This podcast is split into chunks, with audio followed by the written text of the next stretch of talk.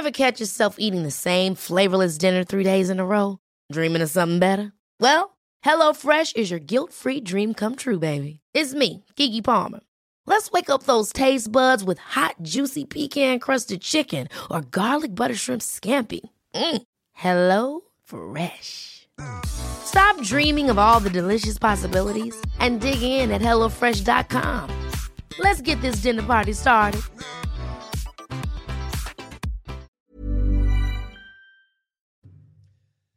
C'est News, il est 5h59. Bienvenue à tous. Merci d'être avec nous. La matinale, c'est parti. À la une, l'ex-otage Sophie Pétronin, recherchée au Mali où elle serait retournée. On se souvient que la septuagénaire avait été libérée en échange de la libération de 200 islamistes par le Mali. On va voir ce que l'on sait avec Vincent Fahandège et vous allez entendre les réactions politiques. La scandaleuse campagne du Conseil de l'Europe qui faisait la promotion du voile islamique, synonyme selon le Conseil de l'Europe de liberté. Campagne qui a été retirée cette nuit suite aux réactions outrées que cela a provoqué. Trafic de gaz hilarant en boîte de nuit. Nous allons vous montrer comment des ballons remplis de ce gaz dangereux sont vendus à des jeunes au vu et au su de tous les clients. Le budget, du le budget communication du gouvernement explose 30 millions d'euros cette année au lieu des 14 millions prévus. Florian Tardif nous dira comment a été utilisé cet argent. Et puis Leipzig PSG en Ligue des Champions ce soir. Heureusement que les Parisiens ont Kylian Mbappé parce que Lionel Messi est blessé. Il ne jouera pas. L'ex-otage Sophie Petronin recherchée au Mali où elle serait retournée. Souvenez-vous, la septuagénaire avait été libérée après 4 ans de détention en octobre 2020 contre plus de 200 islamistes qui avaient été euh, libérés au Mali. Les précisions, le récit avec Reda Rabit. Cet avis de recherche concernant Sophie Pétronin date du 29 octobre dernier. Un document adressé, un document adressé à toutes les unités policières du Mali. Cela ferait sept mois désormais que Sophie Pétronin est entrée illégalement sur place. Directrice d'une ONG dans le pays, Sophie Pétronin avait été enlevée en 2016 par un groupe proche d'Al-Qaïda. Elle avait été libérée quatre ans plus tard. Convertie à l'islam durant sa détention, elle avait refusé de qualifier ses ravisseurs de djihadistes. Au moment de sa libération, elle disait même vouloir retourner au Mali malgré la mise en garde de son fils. Il faut quand même que j'aille jeter un œil juste et les saluer. Euh, parce que j'ai pris cet engagement. Si vous prenez un engagement, allez au bout. Il faut aussi être raisonnable et, et attends-toi à ce que je cadre certaines choses, tu n'iras pas où tu veux. Portée disparue, Sophie Petronin aurait été aperçue pour la dernière fois à Sikasso, au sud-est du Mali, une zone classée haut risque par le Quai d'Orsay. Vincent Fandège, que sait-on précisément ce matin? Alors, selon nos confrères de RFI, depuis sa libération, Sophie Petronin vivait en Suisse, à la frontière avec la France, à Port-Entruy, très exactement. Une vie qu'elle n'aurait pas supportée. Sur place, une très maigre pension de retraite, 750 euros, toujours selon RFI. Et sa fille adoptive, qui, elle, est restée au Mali euh, depuis la prise d'otage en 2016. Euh, euh, sa, sa, fille adoptive qui lui manquait cruellement. Alors, toujours selon RFI, Sophie Petronin aurait demandé un visa de séjour malien refusé par les autorités du pays, sous la pression également du gouvernement français, mais l'humanitaire n'abandonne pas. Elle aurait convaincu son fils Sébastien de prétexter des vacances au Sénégal. On va voir euh, sur euh, la carte Genève-Dakar, puis un périple euh, Dakar-Bamako, la capitale malienne, où elle s'installe donc. Sophie Petronin y vivrait actuellement avec sa fille adoptive depuis mars dernier, c'est-à-dire six mois seulement après sa libération. Merci beaucoup Vincent. Euh, de nombreuses réactions politiques. Écoutez ce que dit Gilbert Collard, député européen du Rassemblement national. Euh, on l'a interrogé hier soir. J'ai un peu le sentiment euh, qu'elle se fout de nous. Quand on voit les difficultés qu'on a eues à l'arracher à sa prise d'otage, ce que cela a pu coûter et que l'on ignore, et que l'on voit qu'elle retourne au Mali, euh, dans une zone dite dangereuse, où il y a des risques de prise d'otages, et qu'elle y serait entrée euh, irrégulièrement, et que la gendarmerie la recherche, on peut se poser beaucoup, beaucoup de questions. Florian Tardif, euh, cette affaire crée l'embarras à l'Elysée, c'est le moins qu'on puisse dire. Hein. Oui, effectivement, la présidence de la République, puis, qui pour l'instant se garde bien de euh, communiquer sur ce euh, retour en Afrique de Sophie Prétrodrin.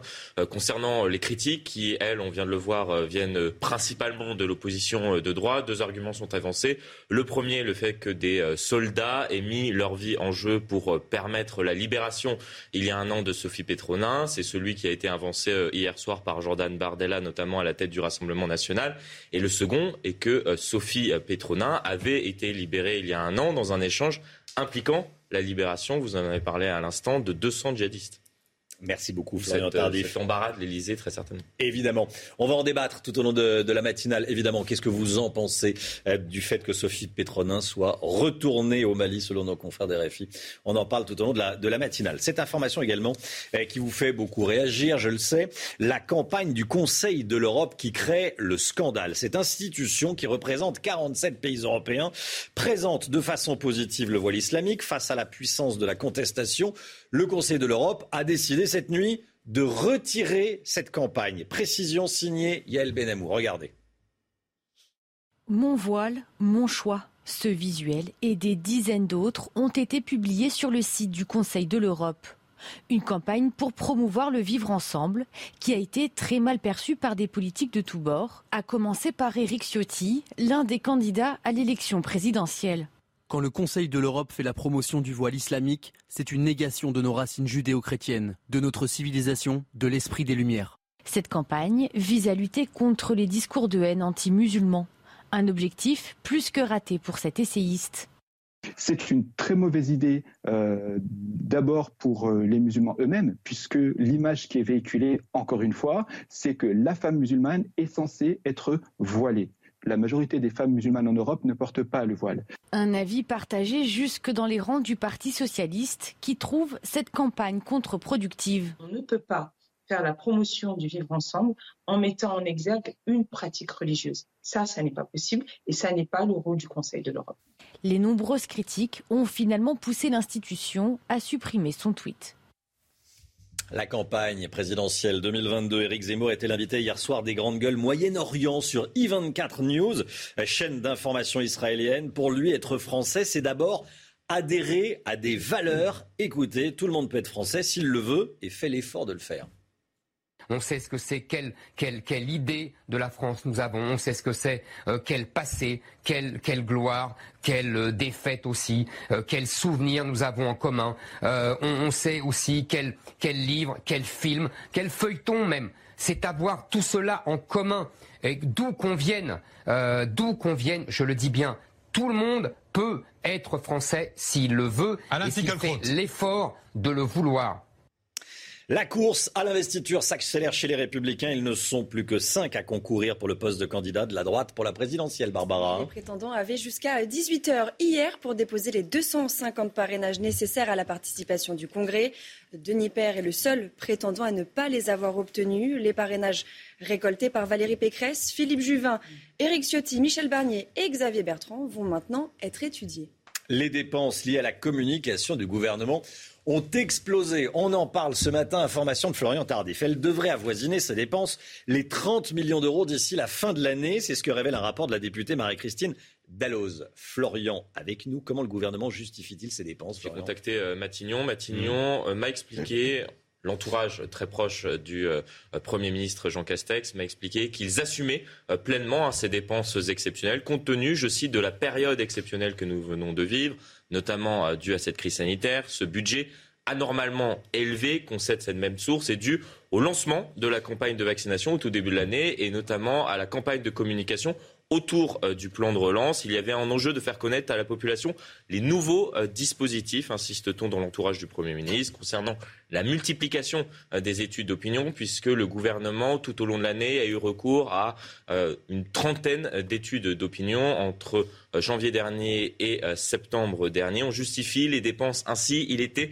important, je cite, de connaître l'état d'esprit des Français. L'acceptabilité des mesures a toujours été un paramètre que nous prenions en compte dans la gestion de la crise sanitaire, présentée comme un gage d'efficacité par cette même source. Reste que, euh, comme vous venez de le dire, le budget a explosé, a doublé même euh, par rapport à ce qui était euh, initialement prévu dans la, loi de finances de 2021.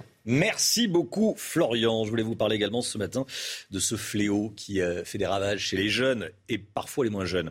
Euh, la consommation de protoxyde d'azote. Vous savez, c'est le gaz hilarant, on en parle souvent, il s'écoule désormais comme une drogue. Pas besoin de passer par un dealer pour s'en procurer. Des boîtes de nuit en proposent à la vente en toute impunité, en tout cas pour le moment. Euh, regardez comment ça se passe dans un établissement parisien. Marine Mulsey, Margot Sève. Sur ces images amateurs tournées dans une boîte de nuit parisienne, au milieu des fêtards et des bouteilles, une serveuse vend des ballons gonflés au protoxyde d'azote, gaz hilarant prisé des jeunes. Ce service, pourtant illégal, est proposé de table en table, comme nous le raconte cette jeune fille sous couvert d'anonymat. On vient nous proposer des ballons, un ballon, donc à l'unité, ça doit être 10 ou 15 euros selon les boîtes. Et euh, donc c'est euh, généralement une femme, une jeune femme, euh, vient gonfler le ballon devant nous, on la paye. Donc en carte bleue, euh, elle a vraiment la machine pour euh, régler et bah, on en consomme à volonté. Là, c'est la machine pour payer avec la carte bleue. Là, elle a le ballon avec la bonbonne pour créer le ballon, enfin pour faire le ballon. Là, elle les donne. Mais les policiers font face à un vide juridique autour de la vente du protoxyde d'azote, qui, lorsqu'il n'est pas détourné, a une utilité domestique et médicale. C'est une substance euh, hallucinogène euh, à moindre coût et qui n'est pas classée stupéfiante. Donc euh, mes collègues enquêteurs sont très embêtés face à, face à ce produit et mes collègues sur la voie publique encore plus. Depuis le 1er juin 2021, la vente de protoxyde d'azote est interdite aux mineurs et sa distribution afin d'en obtenir des effets psychoactifs est punie de 3 750 euros d'amende. Voilà des ballons euh, remplis de protoxyde d'azote, remplis de, gaz hilarant, vendus comme ça, euh, au vu au su des, autres clients dans certains établissements. Euh, le procès des attentats du 13 novembre 2015, les interrogatoires des accusés ont débuté hier. c'est Sandra Buisson qui suit ce procès pour, pour CNews. Hier, c'est Salah Abdeslam qui a été entendue. Elle nous raconte l'enjeu de cette nouvelle journée. Sandra, écoutez.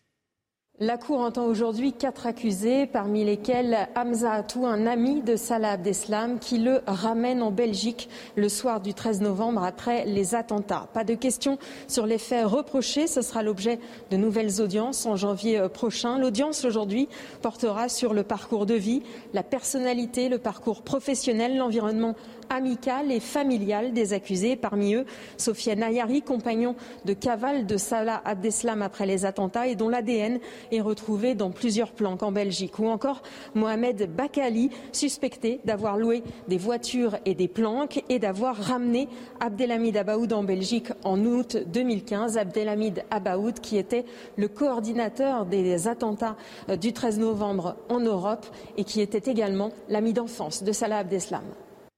Aux États-Unis, la vaccination contre le Covid des enfants de 5 à 11 ans a démarré. La vaccination donc euh, des enfants hein, de 5 à 11 ans euh, a été autorisée. Au total, quelques 28 millions d'enfants sont éligibles pour recevoir une dose du vaccin Pfizer BioNTech contre le Covid-19. Et justement, parlons à présent des Covid longs. Ils sont nombreux, les cas de Covid long, et ils peuvent toucher aussi le cerveau. Hein. Oui, des médecins euh, de l'hôpital de la Timone à Marseille ont découvert eh bien, que des problèmes de mémoire ou de concentration euh, pouvaient aussi apparaître, notamment chez les jeunes. Les explications d'Alexis Vallée.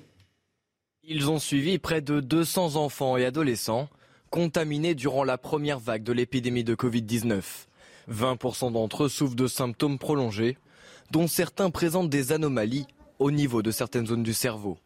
Les médecins de la Timone à Marseille ont diagnostiqué des fatigues intenses, des problèmes de mémoire, de concentration et des maux de tête. Ce qu'il faut comprendre, c'est qu'un Covid lent, la majorité, la très grande majorité des symptômes sont des symptômes euh, subjectifs, c'est-à-dire ce sont des, des, ressentis des patients qui sont notés comme des symptômes euh, vécus.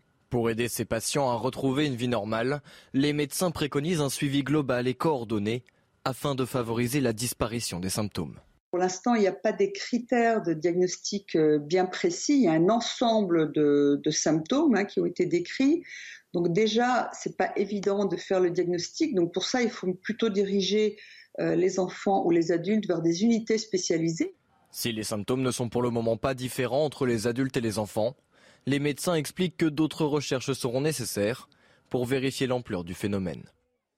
Information internationale en Afghanistan, l'État islamique revendique l'attentat contre l'hôpital militaire de Kaboul. Hier, l'attaque a fait au moins 19 morts, dont un haut responsable taliban, et 50 blessés. L'État islamique qui est en guerre contre les talibans en Afghanistan. Information de la nuit aux États-Unis, Eric Adams est élu maire de New York, enfant pauvre du quartier de Brooklyn. Il est démocrate, il a un parcours atypique, il est sorti de la délinquance quand il était jeune, avant de passer 22 ans dans la police. Il est ancien syndicaliste, antiraciste. Il devient le deuxième maire de New York afro-américain après David Dinkins entre 90 et 93. Bernard-Henri Lévy lance sa tournée américaine. Le philosophe français est aux États-Unis pour euh, la sortie de son livre et la présentation de son documentaire. Hein. il était de passage à Los Angeles où nos caméras ont pu le suivre pendant une journée. Une journée très chargée, vous allez le voir. Ramzi Malouki et Nicolas Rizzo l'ont suivi. Tout commence pour Bernard-Henri Lévy par une visite au HFPA, l'association de la presse étrangère à Hollywood, pour présenter son dernier ouvrage et son documentaire. Une étape importante dans cette tournée américaine, car les journalistes du HFPA représentent plus de 80 médias dans le monde. C'est la, la capitale du cinéma du monde, c'est une des capitales du monde en général, c'est les États-Unis qui ont donné le signal de la grande retraite et qui ont abandonné les femmes afghanes à leur sort.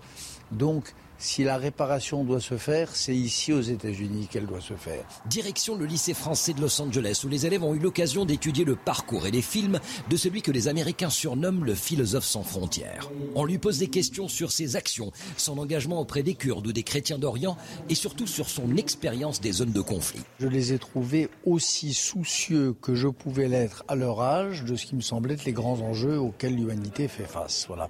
Donc rencontre plutôt rassurante et qui m'a qui a nourri mon optimisme naturel.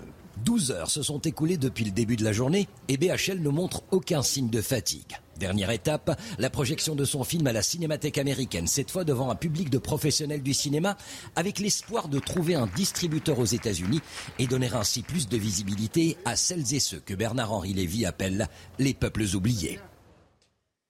Voilà, c'est une exclusivité euh, CNews. Il est 6h15, restez bien avec nous. Tout de suite, c'est le chiffre éco avec l'impressionnante progression des cours de bourse en France comme euh, partout dans le monde. On va avec Eric de Maten.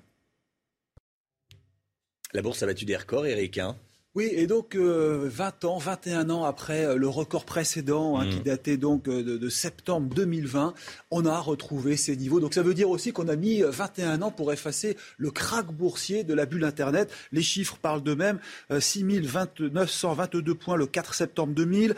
Hier soir, 6 927. Et puis entre-temps, vous le voyez, le krach de 2009. Alors, ce qui est intéressant, c'est que c'est une folie sur les bourses mondiales et surtout Paris. 25% de hausse depuis le début de l'année depuis le 1er janvier. Rien n'arrête hein, les marchés boursiers. Alors, si on regarde Paris, les analyses de Rothschild euh, disent tout simplement que la bourse ne fait aucun cas euh, des pénuries de semi-conducteurs, de l'inflation, des risques de hausse de taux d'intérêt. Au contraire, on pense même que 2022 sera encore une année formidable. Selon JP Morgan, qui a été interrogé par le magazine Le Point, eh bien, euh, l'année prochaine, les experts tapent sur encore 5 ou 6% de hausse. Et puis, c'est la vieille économie qui tire les marchés boursiers. Intéressant de voir que LVMH, Hermès sont au sommet de la cote avec des, gains de 67, 72% depuis le début de l'année ou depuis un an. C'est plus que les télécoms. N'oubliez pas que s'il y a eu cet éclatement de la bulle Internet, c'était à cause des télécoms, des valeurs Internet. Prenons mmh. l'exemple d'Orange. À l'époque, ça s'appelait France Télécom. C'était l'entreprise française la plus cotée. En France, 174 milliards. Elle vaut plus que 25. Et qui a pris la place? Louis Vuitton, Moitensi, 346 milliards. L'industrie aussi marche pas trop mal avec Schneider Saint-Gobain. Maintenant, jusqu'où cela ira? On dit toujours, est-ce que la bourse, c'est comme les arbres, est-ce que ça va monter euh, au ciel? Non. Point d'interrogation. Les arbres, on sait que ça monte pas jusqu'au ciel. non, mais voilà, donc point d'interrogation. En tout cas, ce qu'on peut se dire, c'est que même à New York, à 36 000 points, euh, le Dow Jones n'a jamais atteint ce niveau-là. Maintenant, point d'interrogation sur le futur. Vous voyez, euh, certains disent qu'il n'y a aucun autre placement qui rapporte autant que les valeurs boursières. Ça montre aussi que le moteur capitaliste tourne à plein régime. Ceux qui critiquent la bourse en disant que c'est de l'argent facile, c'est de l'argent quand même dans la machine qui fait tourner l'économie. C'est News, il est 6h18, restez bien avec nous. Déjà à 6h28, vous avez rendez-vous avec Alexandra Blanc, la météo, quel temps pour aujourd'hui, on verra ça avec Alexandra. Il y aura de la neige en, montagne aujourd'hui. On va vous parler également de Sophie Pétronin, vous savez, l'ex-otage française au Mali Elle est retournée au Mali, selon nos confrères de Radio France Internationale. Elle se trouve là-bas. La gendarmerie malienne a même lancé un avis de recherche pour la, la retrouver. Tout ce que l'on sait, évidemment, ce matin dans, la matinale. Et puis on ira à Lyon, dès le début du journal de, 6h30. Des commerçants euh, lyonnais sont apeurés. Ils ont peur. Pourquoi? Bah, Parce que des, des, livreurs à scooter se montrent euh, agressifs. Vous allez voir. Restez bien avec nous sur CNews. À tout de suite.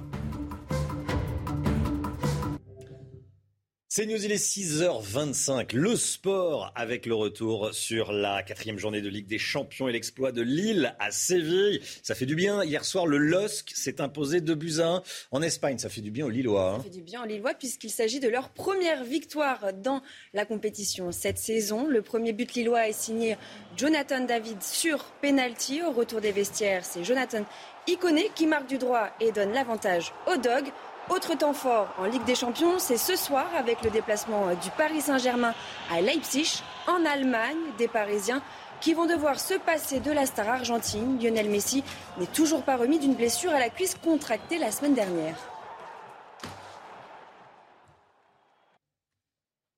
C'est News, 6h26. Le temps tout de suite avec Alexandra. Alexandra, vous nous emmenez à la montagne, hein, à Orsières-Merliette. Oui, en effet, hein, c'est le fait marquant aujourd'hui. Retour de la neige en montagne à quelques semaines euh, de l'ouverture des stations de ski. On attend euh, beaucoup de neige aujourd'hui sur les Pyrénées, le Massif central ou encore euh, sur les Alpes. Et puis du côté de la Vendée, à Noirmoutier, un temps assez variable avec une alternance de nuages, d'éclaircies et de quelques averses. Hier, le temps est resté assez nuageux on devrait conserver le même type de conditions avec néanmoins le retour quand même de quelques éclaircies des températures un petit peu justes pour la saison. Alors ce matin, beaucoup de pluie en direction du sud-ouest de la France. On retrouve donc un temps très maussade entre la Gironde et le Pays Basque, de la neige en montagne, je vous le disais, sur les Pyrénées ou encore euh, sur les Alpes du Nord au-delà de 1800 mètres d'altitude. Et puis partout ailleurs, un temps assez variable avec localement des averses entre les Ardennes, la Bourgogne ou encore la Lorraine et l'Alsace. Dans l'après-midi, toujours un temps assez instable dans le sud-ouest, de fortes pluies attendues en, en prime. Il y aura du vent, donc forcément euh, les pluies seront vraiment bien présentes entre les Landes et euh, les Pyrénées. On retrouve également du mauvais temps entre la Côte d'Azur et la Corse. C'est toujours de la neige en montagne. Partout ailleurs, cette alternance de nuages, d'éclaircies et d'averses. Regardez, retour d'éclaircies notamment entre Noirmoutier et la pointe du Cotentin. Les températures un petit peu plus fraîches ce matin au nord avec 2 petits degrés seulement sur la région lilloise, 4 degrés en Bretagne. C'est très doux à Paris avec 7 degrés ou encore 12 degrés à Marseille. Et dans l'après-midi, les températures passent légèrement en dessous des normales de saison. Et oui, c'est toujours un petit peu frais avec seulement 12 à 13 degrés sur les régions du nord. On retrouve donc 11 degrés à Paris, 13 degrés pour le Pays Basque ou encore euh, pour nos amis toulousains. Là, on est clairement en dessous des normales de saison, tandis que vous aurez 19 degrés en Corse. La suite du programme, un temps assez variable tout au long de la semaine. Avec ce retour d'un flux de nord, les températures ont tendance à baisser. Mistral et Tramontane seront de retour à partir de jeudi. Brouillard le matin avec des températures un peu plus fraîches, notamment sur le nord ou encore euh, sur les régions centrales. C'est News, il est 6h29. Bienvenue à tous. Merci d'être avec nous en ce mercredi 3 novembre à la une ce matin. Des commerçants lyonnais apeurés. Ils font face à de jeunes livreurs en scooter qui vendent également de la drogue. On a recueilli des témoignages anonymes. Reportage dès le début de ce journal. Sophie Pétronin serait retournée au Mali selon nos confrères de RFI. Cela choque car 200 islamistes avaient été libérés en échange de l'ex-otage française libérée en 2020. Récit et réaction dans un instant. Le Conseil de l'Europe retire finalement sa campagne qui faisait la promotion du voile islamique. Vous entendrez l'éditorialiste Mathieu Bocoté nous dire qu'il faut assumer que ce symbole n'est pas acceptable dans notre pays. Et puis, tout sauf une nouvelle jungle à Calais. C'est l'objectif du gouvernement qui veut proposer un hébergement à tous les migrants. Quelle est la nouvelle règle? On le verra avec vous, Florian Tardif. A tout de suite, Florian. Dans le quartier de la Croix-Rousse à Lyon, les commerçants vivent avec la peur au ventre. Des dealers se sont installés en face de leur commerce. Face à l'inaction de la mairie, ils se disent prêts à se défendre et à défendre eux-mêmes leur quartier. Reportage et témoignages recueillis par Marie Conan, récit signé Reda Rabbit. Officiellement, ces livreurs de repas sont en service. Mais depuis plusieurs heures, ils stationnent dans cette rue, sur ce qui est devenu leur point de deal. Cette scène, filmée par une habitante du quartier de la Croix-Rousse, est devenue quotidienne. On a du trafic de stupéfiants, des rodéos sur les trottoirs, c'est des poubelles de déchets qu'on récupère devant nos portes. Cette commerçante préfère témoigner anonymement par peur des représailles. On n'est plus en sécurité, il y a de l'incivilité. Dès qu'on leur demande d'aller ailleurs, on se fait insulter. Moi, j'ai une de mes collaboratrices ce week-end, on l'a menacée de la frapper. Malgré plusieurs plaintes auprès de la mairie, le phénomène continue de prendre de l'ampleur selon les associations de commerçants. On en arrive à des situations qui, qui deviennent très compliquées pour les commerçants parce qu'ils sont à bout de nerfs et qu'il faudrait quand même pas qu'on en arrive à se faire une milice de commerçants pour euh, pouvoir euh, se débarrasser de toute cette racaille qui traîne dans le quartier. Les habitants réclament aujourd'hui plus de policiers dans le quartier ainsi que l'installation de caméras de vidéosurveillance. Et la réalité, c'est qu'en ayant des caméras, bah, ça pourrait nous permettre d'identifier plus facilement les individus pour pouvoir derrière euh, les interpeller et mener différentes enquêtes. Si le maire de Lyon est contre cette mesure, selon l'opposition, dans les autres arrondissements de la ville où des caméras sont implantées, cette insécurité n'existe pas. Lyon, des commerçants prêts à se défendre seuls. Euh, voilà la situation dans euh, ce qu'on appelle la capitale des Gaules. On sera avec Anne Pellet à 8h30. Elle est conseillère centriste du 4e arrondissement euh, de Lyon. L'ex-otage Sophie Petronin, recherchée au Mali où elle serait retournée. Souvenez-vous, la septuagénaire avait été libérée en octobre 2020 contre plus de 200 islamistes qui avaient été libérés, eux, au, au Mali. Vincent Fandège, que sait-on? Alors il y a cet euh, avis de recherche publié par la gendarmerie euh, malienne. C'est écrit dessus qu'elle est très activement recherchée en cas de découverte, l'appréhender et la conduire sous bonne escorte. Un avis de recherche daté du 29 octobre donc, de vendredi dernier seulement. Vous l'avez dit Romain, Sophie Petronin avait été enlevée en 2016 au Mali par un groupe armé djihadiste proche d'Al-Qaïda, libérée en 2020. Mais selon nos confrères de RFI, Radio France Internationale, depuis sa libération, elle vivait en Suisse, à la frontière avec la France, à Porrentruy très exactement. Une vie qu'elle n'aurait pas supportée, une très maigre pension de retraite, 750 euros, et sa fille adoptive qui lui manque cruellement, qui elle est restée au Mali depuis la prise d'otage en 2016. Alors toujours selon RFI, Sophie Petronin aurait demandé un visa de séjour malien refusé par les autorités euh, maliennes sous la pression également du gouvernement français, mais l'humanitaire n'abandonne pas. Elle aurait convaincu son fils Sébastien Petronin de prétexter des vacances au Sénégal. On va voir sur cette carte Genève, Dakar, puis un périple de trois jours de route, Dakar, Bamako, la capitale malienne où elle s'installe donc. Sophie Pitre Petronin y vivrait actuellement, en tout cas avec sa fille adoptive depuis mars dernier, c'est-à-dire seulement six mois après sa libération. Vincent Fandège, merci Vincent, restez bien avec nous. Euh, beaucoup de réactions évidemment. Écoutez ce que nous a dit Georges Fenech, consultant CNews évidemment. Tous les efforts de la force Barkhane, c'est la mission euh, française au Mali, n'ont servi à rien dans cette affaire, selon Georges Fenech. Écoutez. Il faut rappeler que cette zone euh, sahélienne, elle est à l'encre rouge euh, par le ministère des Affaires étrangères qui exclut formellement tout déplacement dans cette zone à haut risque d'enlèvement et de prise d'otage. Donc le déplacement, s'il s'est avéré effectivement de Sophie Petronin dans cette zone, est évidemment un déplacement qu'on peut qualifier d'irresponsable. Euh, Sophie Petronin, on s'en souvient, a été déjà euh, prise en otage et elle a passé trois ans et neuf mois entre les mains de ses geôliers. Euh, elle a finalement été libérée, rappelons-le, contre la libération de 200 djihadistes qui étaient détenus par le Mali à cette époque-là, dont certains avaient été capturés par la force Barkhane. Et donc vous imaginez le goût amer de cette libération contre ces 200 djihadistes. Est-ce que tout cela vous choque? On va en débattre évidemment dans, la matinale, dans, le face-à-face à partir de, de 7 heures. La campagne du Conseil de l'Europe crée le scandale. Cette institution, qui représente 47 pays européens, présente de façon positive le voile islamique face à la puissance de la contestation.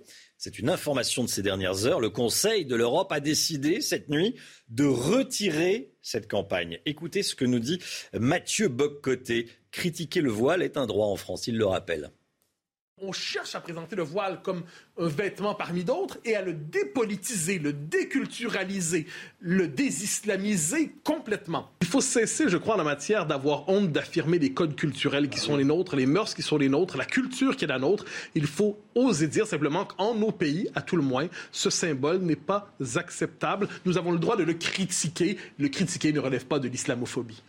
Voilà, Mathieu Boccoté hier soir d'en face à l'info avec Christine Kelly tous les soirs à 19h sur CNews évidemment. Euh, notez que Nadine Morano, députée européenne, sera avec nous à 7h50. On va parler de cette campagne scandaleuse donc du Conseil de l'Europe. La campagne 2022 pour la présidentielle, euh, celle-là, Éric Zemmour était l'invité hier soir des grandes gueules Moyen-Orient sur I24 News. Le polémiste a évoqué le grand remplacement, l'un de ses thèmes. Euh, il a comparé le Liban à la France. Voici ce qu'il a dit. Écoutez.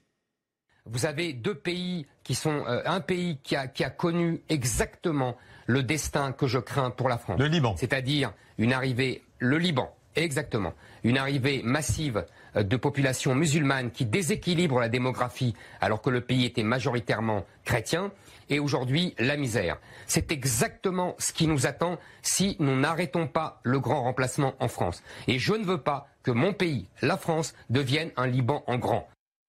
À Calais, le gouvernement veut proposer un hébergement à tous les migrants délogés, de leur campement de fortune. L'État est mis sous pression par euh, des militants associatifs qui sont en grève de la faim depuis 23 jours. Un médiateur a été envoyé sur place pour tenter de, gérer la crise. Florian Tardif, on a besoin d'informations. Florian, euh, l'État veut à tout prix éviter une nouvelle jungle à Calais. Est-ce que ce serait possible? Oui, ce dossier, euh, comprenez-le, a toujours été sensible. Il est d'autant plus à six mois de l'élection euh, présidentielle. Euh, aujourd'hui, il est inenvisageable pour le gouvernement que se reconstitue une jungle de Calais. Un médiateur, vous l'avez dit, en la qualité de Didier Léchy, directeur général de l'Office français de l'immigration et de l'intégration, a été dépêché sur place. Il a annoncé hier que les exilés seront systématiquement hébergés s'ils le souhaitent. Hébergement qui, euh, je le précise, ne se fera pas à Calais. Est-ce que la situation sur place est toujours euh, très complexe Des milliers euh, de migrants sont toujours plus nombreux à tenter de gagner les côtes anglaises. De 47 migrants hein, impliqués dans les périples transmanche en 2017, les autorités ont pu en dénombrer plus de 9000 à 500 l'année dernière et la tendance serait pire cette année, expliquent nos confrères du Figaro. Un accord euh, financier avec Londres avait été trouvé pour renforcer le dispositif de sécurisation euh, du euh, territoire, sauf que les Anglais retiennent en fait depuis septembre cette somme, jugeant que les Français ne luttent pas assez efficacement contre les passeurs. C'est tout le nœud du problème actuellement dans cette zone. Face à ces difficultés, le gouvernement pourrait demander aux Anglais la négociation d'un nouveau traité. C'est en tout cas ce qu'a suggéré il y a quelques jours Gérald Darmanin devant la presse, qui permettrait vous l'avez compris, euh, dans un contexte de pré-campagne électorale, de couper euh, l'herbe sous le pied euh, des candidats de droite notamment, dont la question migratoire est au centre de, leur débat.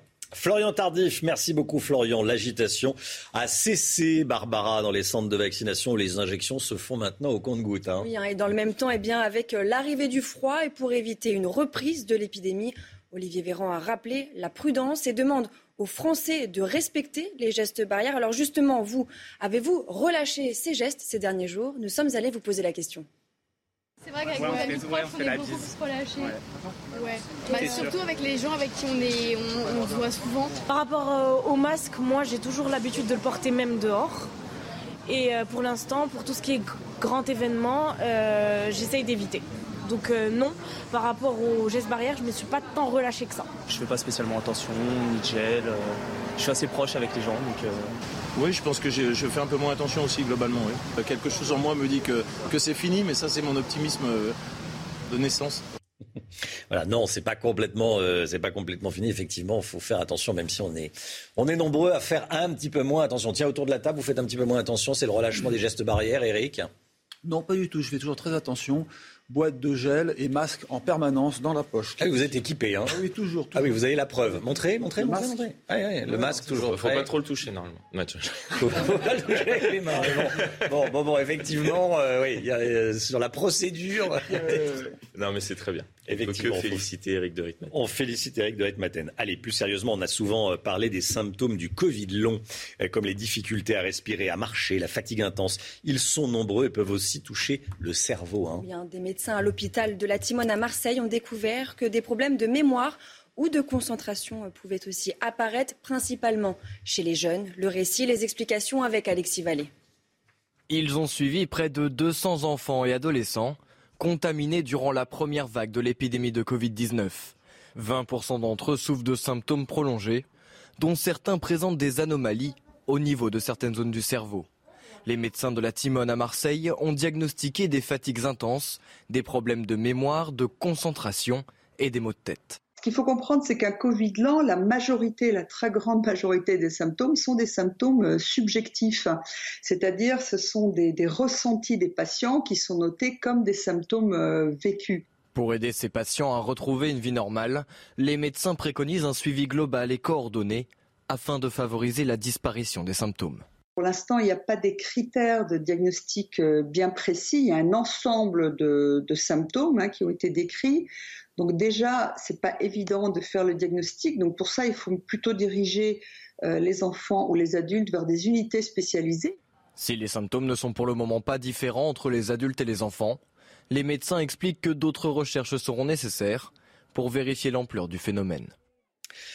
Des médecins étrangers qui ne pourront plus exercer en France après janvier 2023. Pour quelle raison? Eh bien parce qu'ils ont été diplômés en dehors de l'Union européenne et qu'ils ne sont pas inscrits à l'ordre des médecins. Une loi qui date de 2019 va entrer en application qui dit que les professionnels qui ne peuvent pas justifier de deux ans d'activité entre 2015 et 2021 doivent rendre la blouse. Ce sont pour beaucoup des médecins originaires d'Afrique ou du Maghreb qui veulent continuer d'exercer en France et non pas retourner exercer dans leur pays d'origine. Ils sont soutenus par des syndicats et des partis de gauche. Marie Conan et Jeanne Cancard ont pu recueillir leurs témoignages. Regardez. Mobilisé depuis le début de la pandémie, ce médecin réanimateur congolais risque aujourd'hui de ne plus exercer en France car il a passé son diplôme hors Union européenne. Vous pouvez facilement vous retrouver euh, à la porte encore de la France, même si euh, vous avez rendu euh, service, même si vous continuez à compatir avec la France pendant ces moments très difficiles de la crise sanitaire. Les professionnels ne pouvant pas justifier de deux ans d'activité entre janvier 2015 et juin 2021 doivent rendre la blouse. Pour ce médecin comme pour des milliers d'autres, c'est tout un projet de vie qui s'effondre. Mon souhait, c'était d'avoir un avenir des médecins anesthésistes en France, donc continuer à faire ce travail. Je me sens comme quelqu'un, un médecin qui n'a plus de repères, qui ne sait pas là où il va. Face à la pénurie de médecins en France, Zor, cardiologue franco-algérienne, ne comprend pas cette décision du gouvernement. Au quotidien, dans les hôpitaux, il y a beaucoup de services, enfin beaucoup, beaucoup tournent grâce euh, au travail que les praticiens à diplôme étranger donnent. Il faut donner le, salaire qui, qui mérite, la, la, la, la régularisation qui mérite. S'ils ne sont pas régularisés, ces médecins souvent d'origine étrangère seront contraints de quitter leur poste en janvier 2023.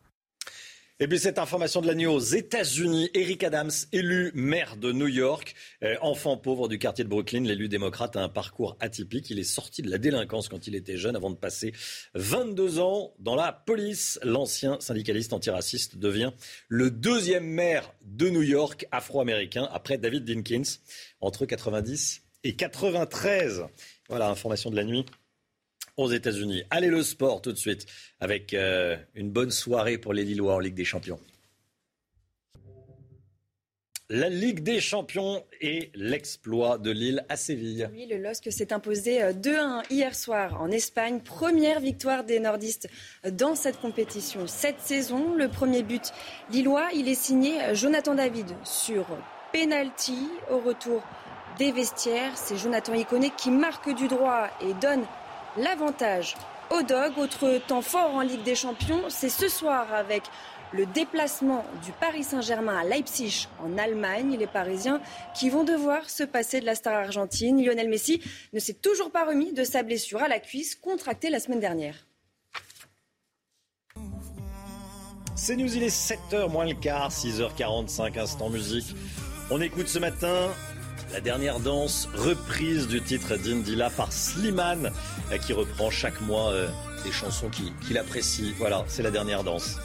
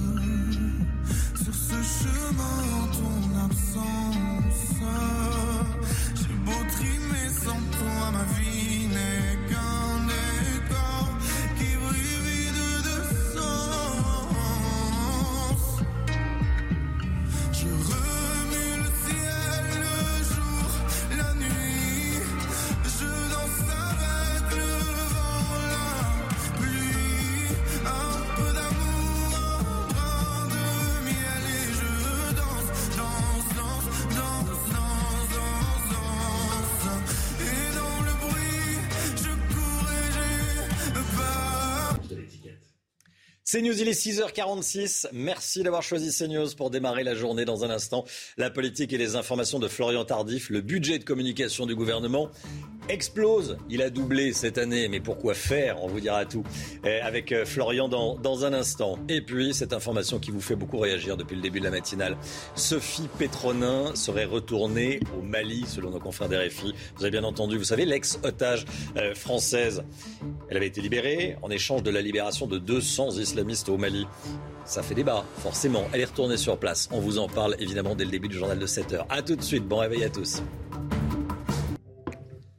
C'est News, il est 6h54. Bienvenue à tous. La politique, Florian Tardif, le budget communication du gouvernement devrait exploser cette année. Florian, c'est ce que révèle un rapport parlementaire. Hein. Oui, communiquer, communiquer, communiquer quoi qu'il en coûte. C'est ce que révèle un rapport de la députée LR Marie-Christine Dalloz. Entre janvier et septembre, le service d'information du gouvernement a commandé 31 euh, études d'opinion pour un coût total de 2,1 millions d'euros. Si ces dépenses sont sensiblement euh, similaires à celles réalisées en 2020, Marie-Christine Dalloz considère dans son rapport que ces moyens euh, sont, je cite, trop élevés, d'autant plus dans un contexte où le taux d'endettement public atteint un niveau historique. Fin de citation. Mais au-delà du simple exemple des sondages, Romain, c'est le budget communication euh, du gouvernement qui a explosé cette année selon les estimations euh, de la députée euh, Dalloz. Les dépenses du gouvernement devraient s'élever à 30 millions d'euros contre les 14,1 millions d'euros qui avaient été initialement attribués en loi de finances initiale. Quelle est la réaction du gouvernement à ce rapport? Ce sont aujourd'hui ceux qui nous disent qu'on dépensait trop en communication, qui nous disaient hier qu'on ne communiquait pas assez durant la crise sanitaire et notamment au démarrage de la campagne de vaccination, a réagi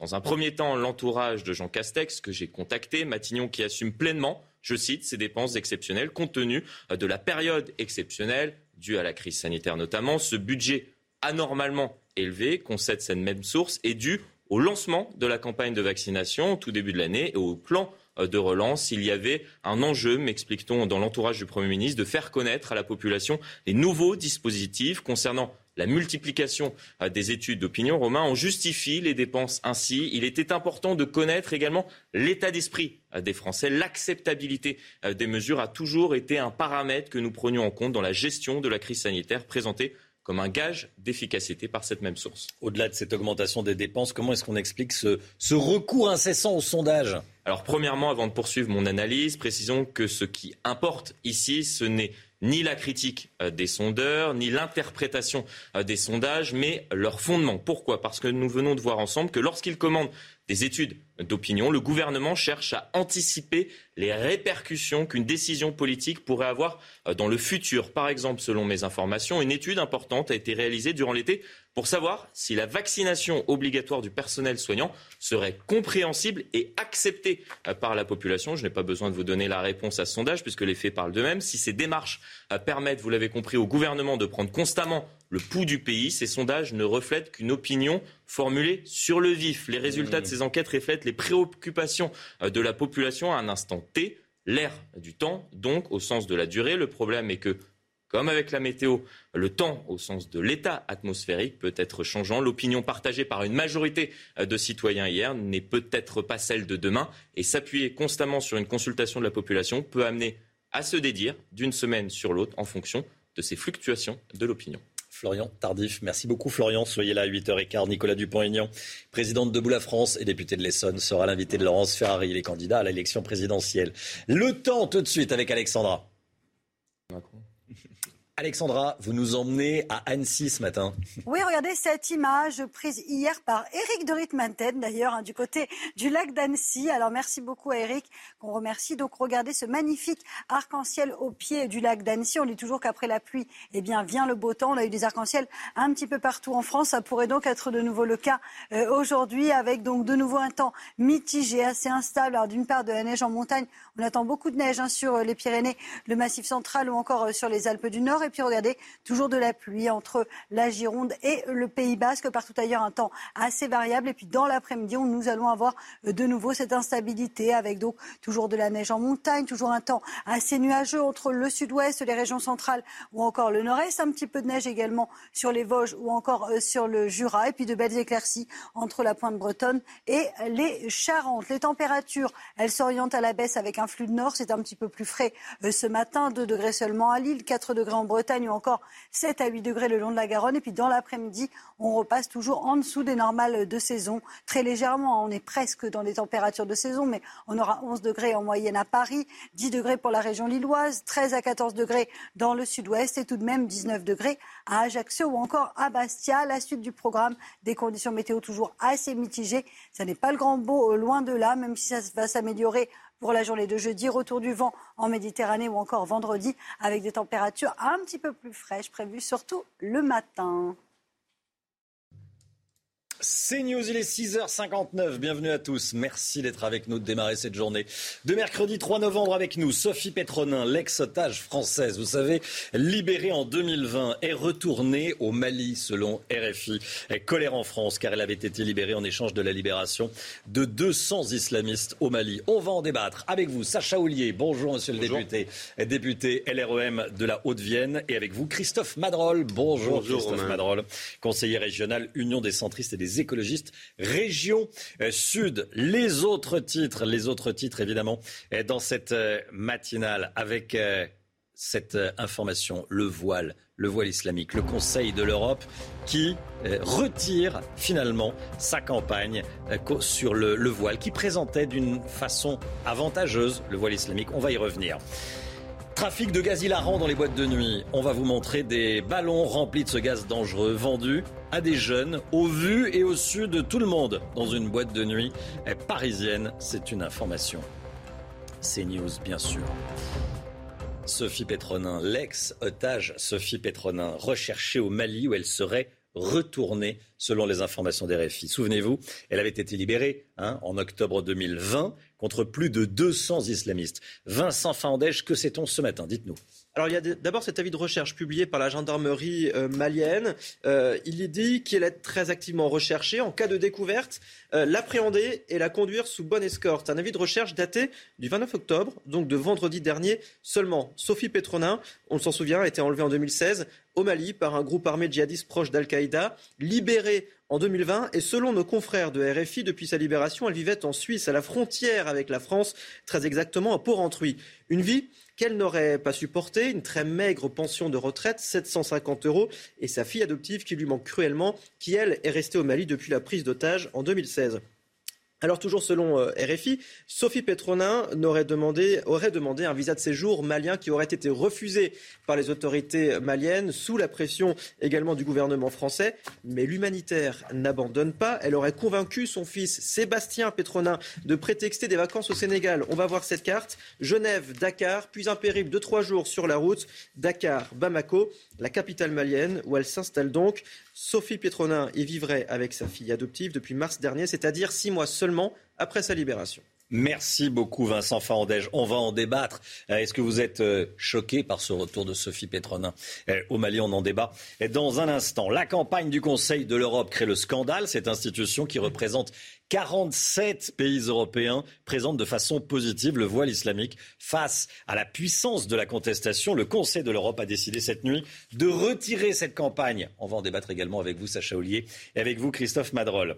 Je voulais vous parler également de ce fléau ce matin qui fait des ravages chez les jeunes. Fléau de la consommation de protoxyde d'azote, plus connu sous le nom de gaz hilarant.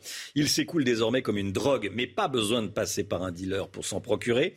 Des boîtes de nuit parisienne en l'occurrence, en propose à la vente en toute impunité. Témoignage et reportage à Paris. Marine Mulset, Margot Sèvres, regardez. Sur ces images amateurs tournées dans une boîte de nuit parisienne, au milieu des fêtards et des bouteilles, une serveuse vend des ballons gonflés au protoxyde d'azote, gaz hilarant prisé des jeunes. Ce service, pourtant illégal, est proposé de table en table, comme nous le raconte cette jeune fille sous couvert d'anonymat. On vient nous proposer des ballons, un ballon, donc à l'unité, ça doit être 10 ou 15 euros selon les boîtes. Et euh, donc c'est euh, généralement une femme, une jeune femme, qui euh, vient gonfler le ballon devant nous, on la paye. Donc en carte bleue, elle a vraiment la machine pour régler et bah, on en consomme à volonté. Là, c'est la machine pour payer avec la carte bleue. Là, elle a le ballon avec la bonbonne pour créer le ballon, enfin pour faire le ballon. Et elle les donne. Mais les policiers font face à un vide juridique autour de la vente du protoxyde d'azote, qui, lorsqu'il n'est pas détourné, a une utilité domestique et médicale. C'est une substance euh, hallucinogène euh, à moindre coût et qui n'est pas classée stupéfiante. Donc euh, mes collègues enquêteurs sont très embêtés face à, face à ce produit et mes collègues sur la voie publique encore plus. Depuis le 1er juin 2021, la vente de protoxyde d'azote est interdite aux mineurs et sa distribution afin d'en obtenir des effets psychoactifs est punie de 3 750 euros d'amende. Cette information tombée il y a quelques instants, les opérations de recherche des trois alpinistes français euh, disparus au Népal sont interrompues pour trois à quatre jours. C'est ce que euh, disent les, secouristes sur place. Les chances de les retrouver vivants sont euh, bien évidemment très minces, pour ne pas dire quasi nulles. C'est ce que précise la Fédération des clubs alpins et de montagne. Le face-à-face tout de suite avec vous, Sacha Ollier, député de la Vienne. Bah oui, j'ai dit la Haute-Vienne, député de la Vienne. Mais à culpa, LREM. Et euh, Christophe Madrol, conseiller régional UCE. Euh, région Sud, Sophie Pétronin, euh, on la connaît tous, ex-otage. elle était retenue au Mali. Et elle a été libérée par la France, elle est revenue. Et puis elle est repartie là-bas, selon RFI. la gendarmerie malienne la recherche. Elle avait pourtant été libérée en échange de 200 islamistes au Mali. Comment est-ce que vous qualifiez son attitude, monsieur le député? Bah, D'abord, ça a été qualifié euh, tout à l'heure et de façon euh, assez circonstanciée, c'est-à-dire que c'est une entrée irrégulière. Irrégulière parce que les autorités maliennes ne l'ont pas autorisée, irrégulière parce que la France s'était opposée à un retour de Mme Petronin au Mali. Et pour des raisons assez simples, c'est que nous en avons obtenu la libération à un prix que vous avez décrit, euh, et qui est lourd, et dans un contexte où il y a un redéploiement de l'armée française au Mali, un redéploiement qui est une réduction du nombre de, soldats sur ce territoire, puisque on attend de ces armées maliennes qu'elles prennent le contrôle de certaines situations et qu'elles luttent au moins, de façon au moins aussi acharnée que nous contre les terroristes, contre les islamistes qui sont sur son territoire. Donc c'est assez incompréhensible de, mmh. constater ce, genre, ce genre de choses, et de toute évidence, euh, il y a une protection de la France qui avait été offerte et qui ne pourra pas être offerte dans les mêmes circonstances cette fois-ci. Alors, on ne verra pas notre armée, vous êtes sûr parce que moi, je trouve que vous avez une approche un petit peu Parce que moi, cette femme, on, la libère. cette femme, on la libère. Et c'est normal, c'est le devoir de la France d'intervenir pour que quand nous avons des otages, on les change contre 200 djihadistes qui risquent de venir en France nous mettre des bombes. Mm. Maintenant, cette femme repart pour des raisons X ou Y, etc., que monsieur expliquait. J'espère que notre armée n'ira pas libérer cette femme.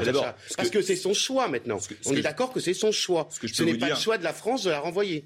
alors, d'abord, ce que je peux vous dire, c'est que la France est opposée à ce retour. Oui, ça, on l'a compris. mais, soyons... ça, c'est. Vous voyez, Sacha, ne soyez pas mi-fini mes raisins. C'est son choix maintenant de repartir là-bas. mais ce que je vous dis, c'est que l'armée, elle a d'autres chats fouettés, pour parler très vulgairement, euh, que d'aller s'occuper de Madame Petronin aujourd'hui. Elle a une situation dans laquelle on a une, un redéploiement, donc on a moins de troupes, on a une armée qui est concentrée sur euh, la lutte contre les terroristes. On a une armée qui est aujourd'hui dans l'attente de prise de position, notamment des Maliens, pour qu'ils assurent toute leur sécurité, et avec notamment ce qu'on a investi, parce qu'on n'a on pas fait qu'investir.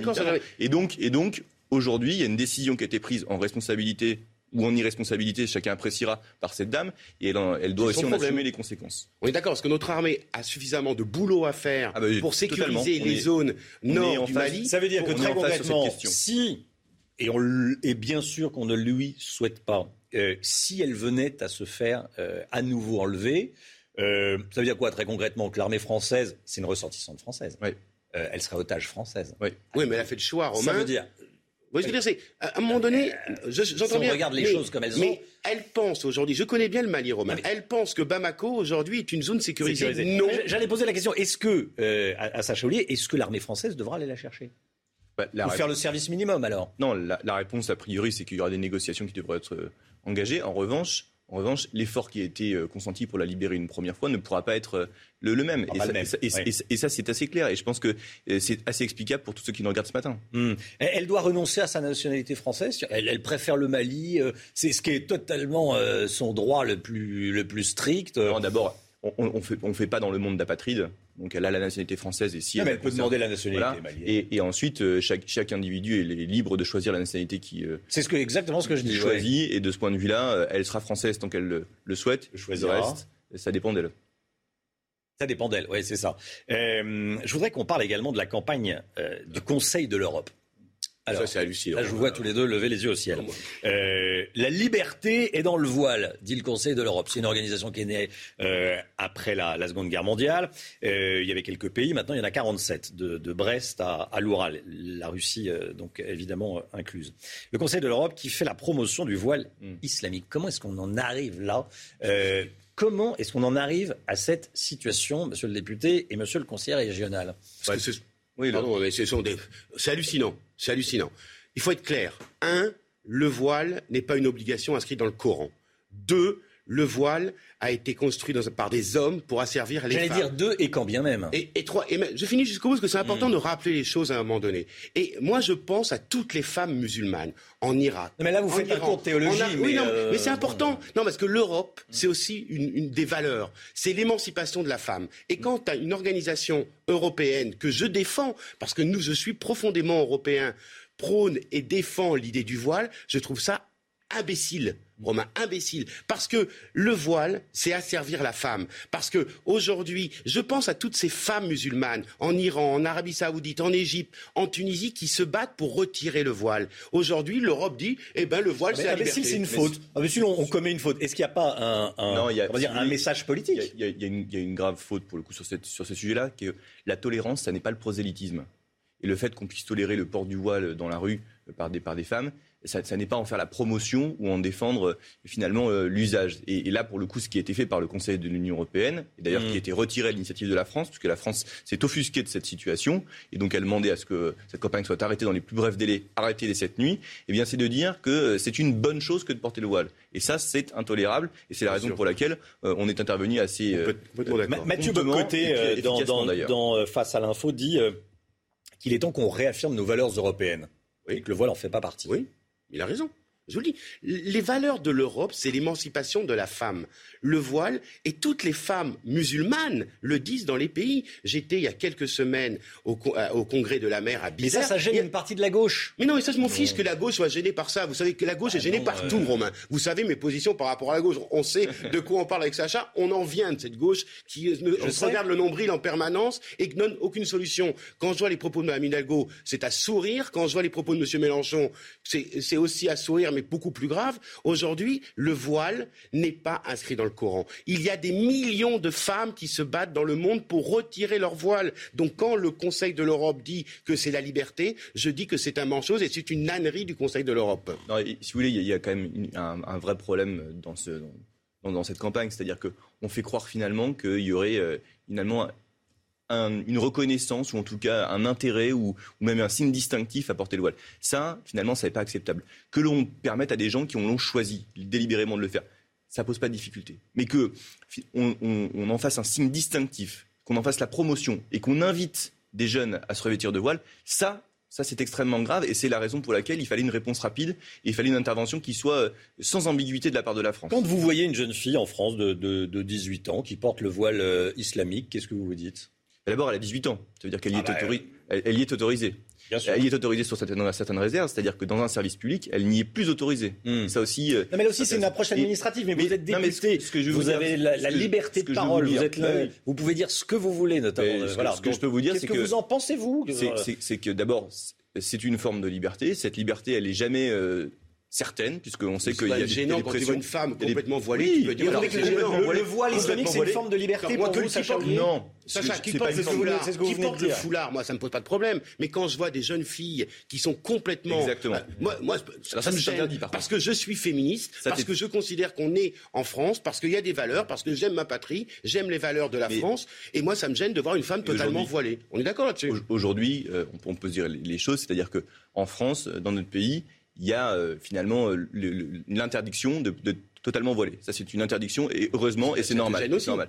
Et le fait que les, gens portent le voile, moi, je le dis, c'est pas ma culture et c'est pas euh, ce vers quoi je veux tendre. Après, il y a aujourd'hui des lois. Alors c'est interdit, mais non, mais il y a aujourd'hui des lois qui permettent mmh. de porter un voile en France et ça, ça relève de la liberté des individus. Mmh. Et heureusement parce qu'on a aussi un pays qui garantit la liberté culturelle et religieuse et qui permet à chacun bah, de, de, faire comme il l'entend, avec des réserves. Et ça, pour le coup, on a été très précis sur l'excuse de minorité dans les écoles, sur les, services publics, et une obligation qu'on a même étendue à tous ceux qui élèvent qui, qui exercent une délégation de service public. Hmm. Dans les métros, dans, la, dans les bus, etc., toutes les délégations de service public, eh bien, il y a aussi cette neutralité qui existe pour les agents. Et je pense que c'est normal. Vous venez de dire qu'il est interdit en France de, de se voiler entièrement et, et effectivement de masquer son visage. Effectivement, on voit parfois certaines personnes qui sont euh, musulmanes, femmes musulmanes, qui portent le voile et très, de façon très stricte, plus un masque. Oui, ça, euh, oui.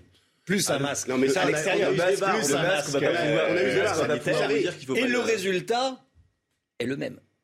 C'est-à-dire bah, C'est-à-dire qu'on a le visage, on voit que les yeux. Oui, non, mais c'est- la question, ça, ce qui- la question, c'est certainement pour des raisons sanitaires, je pense. Non, non, mais c'est de porter le, de porter le, le masque dans on va dans- pas décourager même les dans la rue. de porter le voile, de porter le, le masque, porter le masque dans la rue, le, le- le masque. Effectivement, le résultat est le même, même. moi, non, Je ne porterai pas davantage.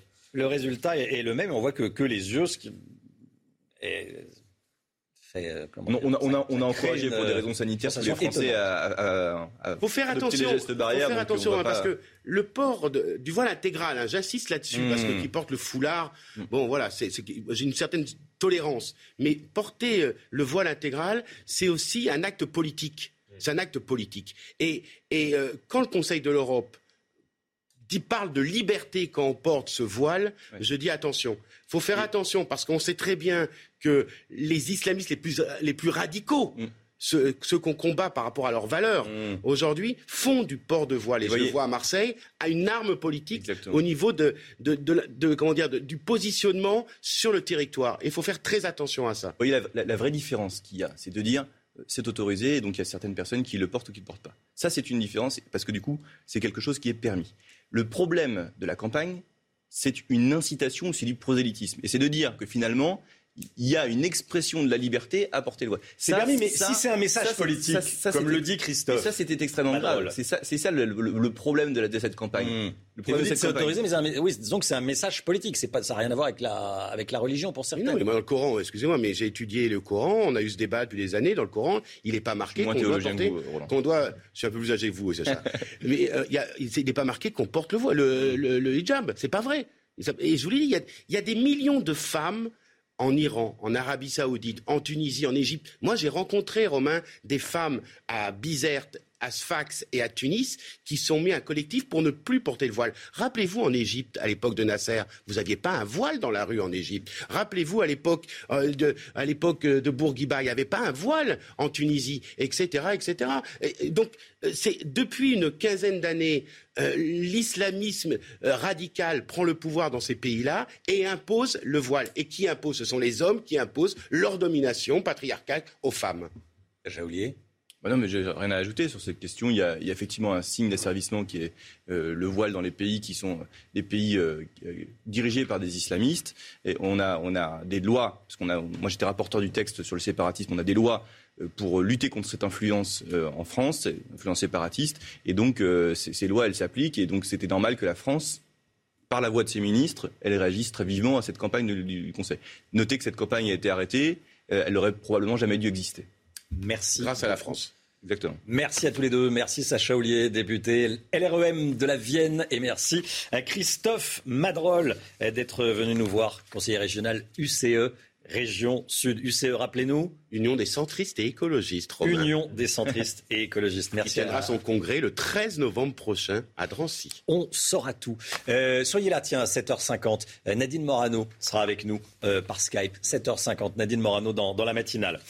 Tout de suite, le chiffre écho avec les cours de bourse qui, qui s'affolent et qui atteignent des records. On voit ça avec Eric de Reitmaten. Éric de Ritmaten, les chiffres de la bourse sont au plus haut. On a battu un record. Hein. Et oui, c'est les sommets de nouveau. On revient au niveau de- des années 2000, les années fastes, avec 6927 points hier soir à la Bourse de Paris pour le CAC 40. La- le l'indice, au départ, c'était l'indice de la compagnie des agents de change des 40 valeurs industrielles françaises. Oui, alors ça, c'est- Voilà, donc je vous rappelle des vieux souvenirs, parce que ça date quand même de 1988. Alors, vous voyez, regardez les évolutions. Entre les deux, eh bien, on voit le crack, le crack des subprimes, hein, euh, lié aux États-Unis, avec le- le- les surendettements. On avait chuté à 2699, et là, ça y est, on est revenu. Ça veut dire que on a mis 20 ans pour effacer euh, ce crack boursier, donc des- années, euh, donc des années euh, 2009. Je le précise bien. Alors, pourquoi rien n'arrête les marchés boursiers? Eh bien, euh, c'est parce que on ne fait pas état de finalement de la pénurie de main d'œuvre ni de la pénurie des semi-conducteurs. On n'a pas peur de l'inflation. Rien ne fait peur en fait aux investisseurs boursiers. Et selon JP Morgan, qui était interviewé dans le numéro du Point, eh bien on apprend que ça va continuer puisque les analystes tablent sur une progression de 5 à 6 encore en 2022. Ce qu'il faut voir aussi, c'est que ça a complètement changé. Aujourd'hui, la plus grande capitalisation boursière à Paris, c'est le luxe. LVMH, par exemple, avec des progressions depuis le début de l'année de 60 ou 70% que ce soit Hermès ou que ce soit LVMH. Et quand on regarde à l'époque qui était numéro un, c'était mmh. euh, les, les, fameuses entreprises d'Internet, des télécoms, comme France Télécom qui est devenu Orange. Ça a complètement basculé. Je termine par un point. Depuis le début de l'année, ça monte en flèche. Si vous aviez placé euh, 1000 euros le 1er janvier, eh bien aujourd'hui, vous auriez sur votre compte 250 euros gagnés voilà, 250 euros, alors que je rappelle, la caisse d'épargne, le livret Donc 25% depuis le début de l'année. 25% de hausse depuis le début de l'année. Voilà donc euh, ce que ça rapporte. Et ça ne va pas s'arrêter parce que vous avez le numérique et vous avez tous les semi-conducteurs qui vont pousser donc encore les, valeurs, et notamment avec les relocalisations qui sont euh, très à la mode actuellement. Et cela aussi, ça va soutenir les cours boursiers. Le sport, tout de suite avec la quatrième journée de Ligue des Champions et l'exploit de Séville. Barbara, le LOSC s'est imposé 2-1 en Espagne. Hein. L'exploit des Lillois, effectivement, hier soir pour cette quatrième journée de Ligue des Champions. Première victoire des nordistes dans la compétition cette saison. Le premier but lillois est signé Jonathan David sur Penalty, penalty transformé au retour des vestiaires. C'est l'ancien parisien Jonathan Iconé qui marque du droit et donne l'avantage aux dogs, des dogs qui peuvent enfin souffler avec cette victoire. Ils ont pris une option sérieuse sur la qualification pour les huitièmes de finale. Le temps avec vous, Alexandra, vous nous emmenez à Brest. Oui, où le soleil sera globalement au rendez-vous aujourd'hui. Hier, le temps est resté assez nuageux, avec néanmoins quelques éclaircies. On va conserver à peu près le même type de conditions et on attend localement 12 degrés, température à peu près conforme au normal de saison. Ça baisse un petit peu cette semaine. Pourquoi? Eh bien, tout simplement parce que le vent s'oriente au secteur nord. Alors, ce matin, on a de la pluie, notamment entre la Gironde et le Pays Basque, de la neige également en montagne. On attend beaucoup de neige aujourd'hui, notamment entre les Alpes du Nord les Pyrénées ou encore les Vosges et le Jura. Et puis partout ailleurs, un temps assez variable avec néanmoins du beau temps autour du golfe du Lion ou encore sur la côte d'Azur. Dans l'après-midi, un temps un petit peu plus voilé entre la côte d'Azur et la Corse. Maintien des fortes pluies sur le sud-ouest avec d'ailleurs le vent qui va renforcer cette sensation pluvieuse avec localement quelques petits orages attendus entre les Landes et le Pays Basque. Et puis toujours de la neige en montagne. Partout ailleurs, un temps assez variable et du mauvais temps également du côté de la Corse. Température ce matin. Secteur nord, vent de secteur nord, donc conséquence, ça baisse un petit peu.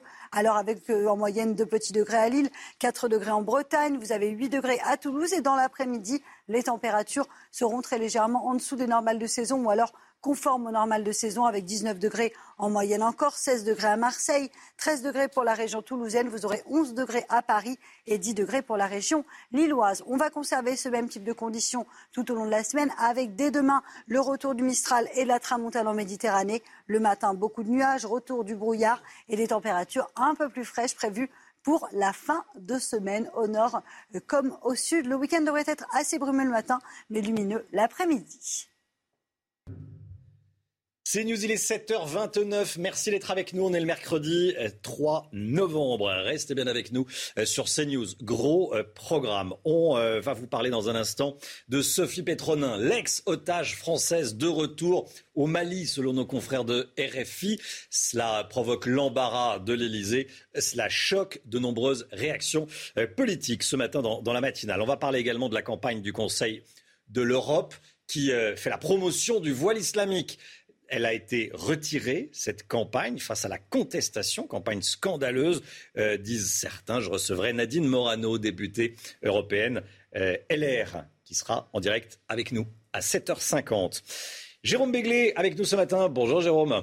Vous allez nous parler d'Éric Zemmour. Ce sont ses détracteurs qui en parlent le mieux. Attention à ne pas tomber dans le piège tombé, tendu par euh, le polémiste. C'est ce que vous nous direz, Jérôme. Et puis c'est euh, mercredi. Euh, aujourd'hui, c'est sorti ciné. On évoquera avec Olivier Benkemoun le film Si on chantait, avec notamment Clovis Cornillac.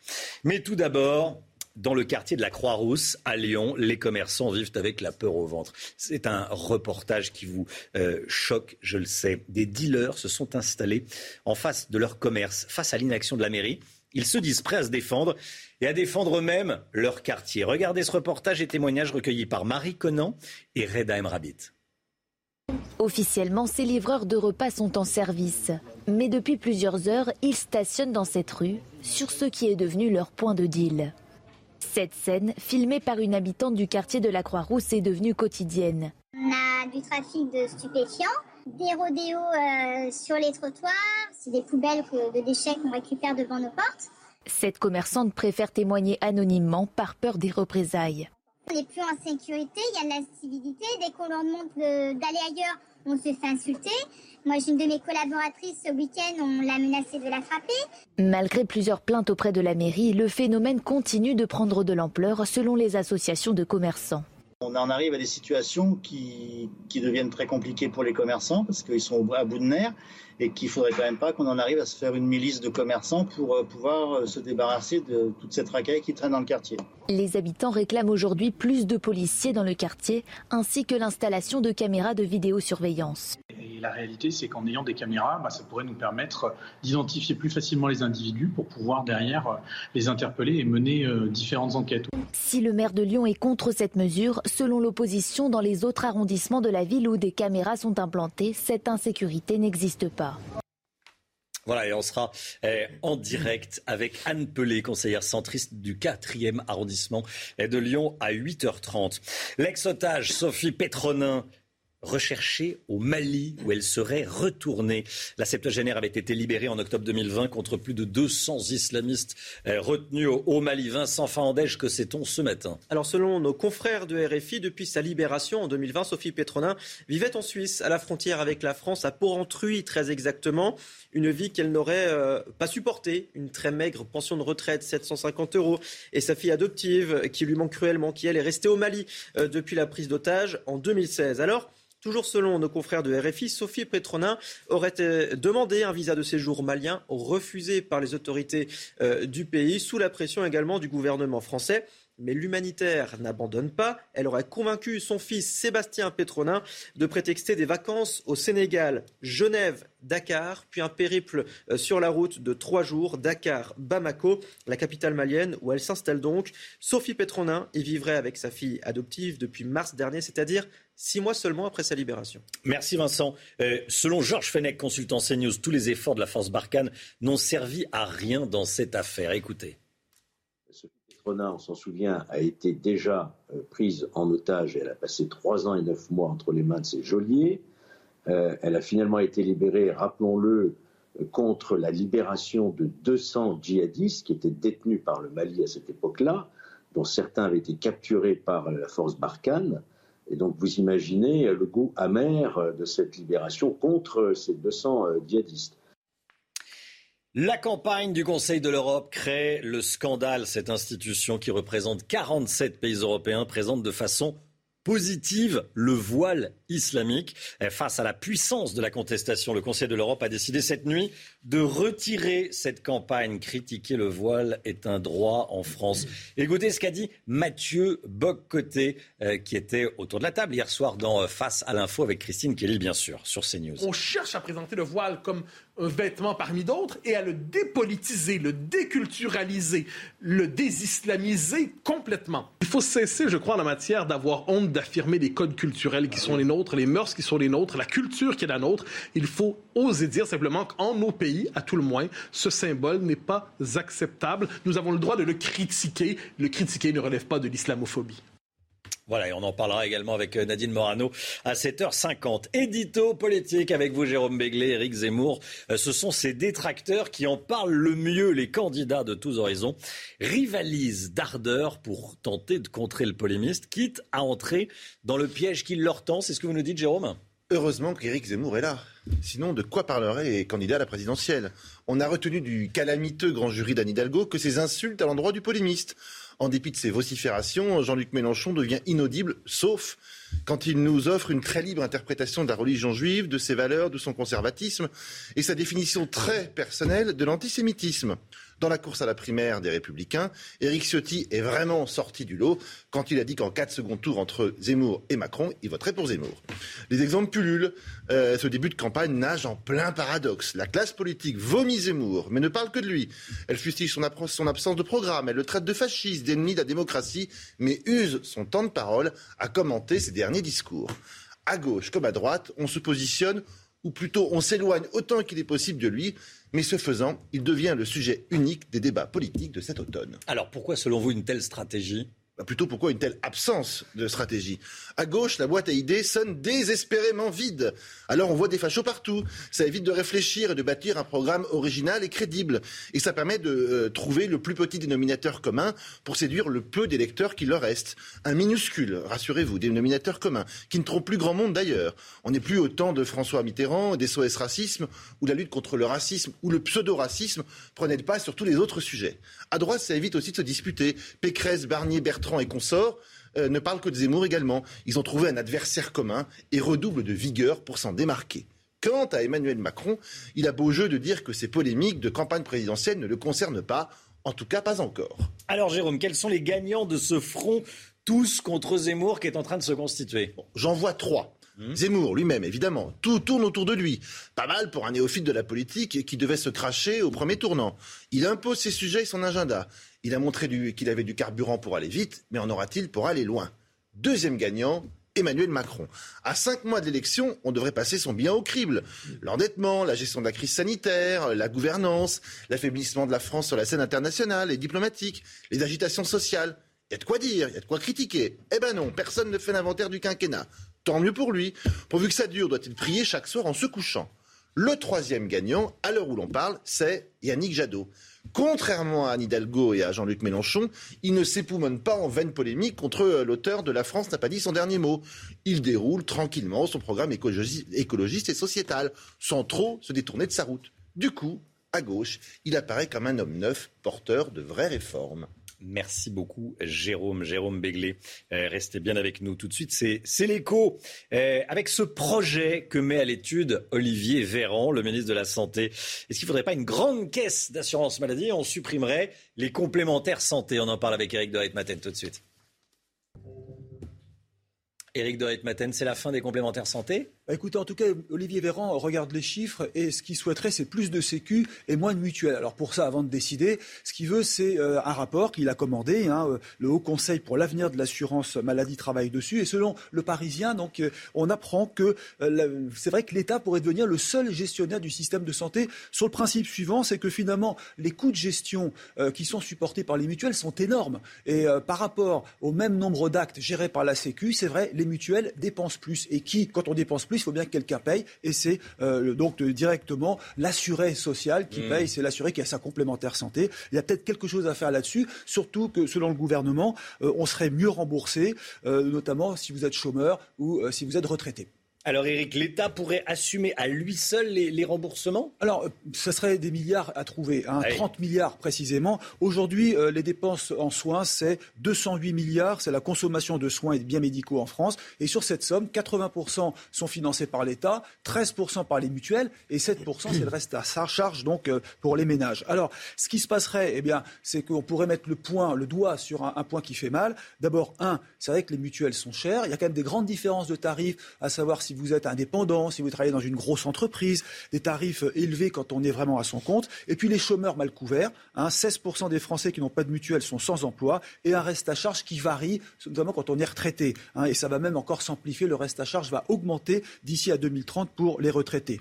Alors on termine par un point, pour financer tout cela, eh il faudrait modifier le système de, de cotisation, donc ça veut dire trouver de l'argent, je le rappelle, 30 milliards, avec le risque de payer deux fois pourquoi payer deux fois? Parce qu'il y aura toujours des Français qui voudront une assurance privée. Et là, eh bien, ça reste à définir. Maintenant, nationaliser un système de santé, c'est jamais bon. On le sait bien. Tout ce qui est nationalisé, ça mène à des déficits considérables. Il faut que l'État mette la main à la poche. Et quand l'État paye, c'est qui derrière? C'est le contribuable. Qu'est-ce qu'on va voir au cinéma? On voit ça tout de suite avec Olivier Benkemoun. Olivier Oui. Qu'est-ce qui se passe Je croyais qu'on parlait de cinéma. Si Eh on ben, chantait. eh ben, le, le film qui va La vous chanson rendre de. D'abord, cette, chanson, on l'adore. Et ensuite, c'est le nom d'un film qui sort, euh, qui sort cette semaine. Euh, si on chantait comédie sociale, comédie euh, musicale, enfin pas tout à fait, un peu, vous allez Le voir. film qui va vous rendre heureux. Le Si on film pas déjà. Mais, absolument. Ça se déroule dans le Nord. Alors ça, c'est déjà si ça vous rend heureux. Ça, ça, vous- ça vous rend pas heureux, ça. Qui démarre avec une usine qui ferme. Ça vous rend pas heureux, ça, oui. Des amis sans emploi, mais avec une le idée. Nord, c'est super. Une bonne idée. Une bonne des, des gens qui ont une bonne idée en sortant, en, en- en étant virés d'une usine. Tellement bonne idée que personne n'avait pensé avec eux. Livrer non pas des pizzas, non pas des fleurs, mais des chansons avec parfois un petit message. Regardez. J'ai une livraison pour Marc. Ouais, c'est moi. C'est un message de Mélanie. Marc, je me casse. Adieu du con. Partir un jour sans retour, effacer notre amour. Un petit coup à la maison. En dix fois plus gros que n'importe qui, mon nom c'est Thalès. J'ai un message de la part de votre mari et il vous dédie cette chanson. C'est pas moi, hein. J'ai rien fait, elle est tombée toute seule. Voilà, l'idée, moi je trouve absolument. bien la musique. Bah oui, idée géniale, situation loufoque, film tourné dans la région de, de, de Valenciennes par un réalisateur lui-même qui, est- qui est du Nord, qui est fils d'ouvrier. C'est pas un film sombre, c'est une comédie où l'on se marre avec des personnages euh, auxquels on s'attache très vite, comme le dit Clovis Cornillac, notamment. Écoutez.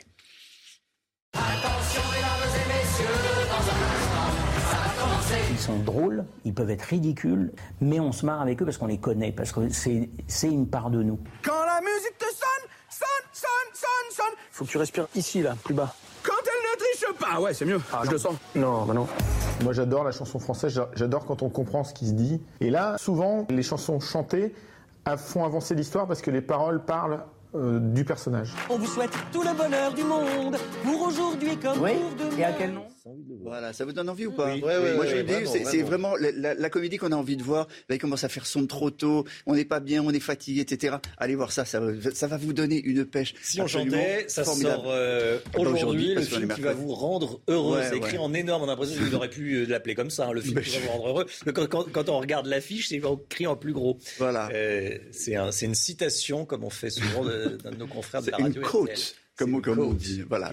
C'est c'est le film que je vous recommande. Il y a aussi, je, je vous en parle parce qu'il y a- livre des chansons, c'est ce qui Il y a- marche. il y a, et le film qu'on- que vont aller voir les jeunes, il faut que vous le sachiez aussi. C'est encore un film Marvel. Ça s'appelle les, Les Éternels. C'est le 25, c'est le film que tu, voir Ah, Vincent bah, Fandel. on parle des jeunes, Ouais, ouais. Voilà.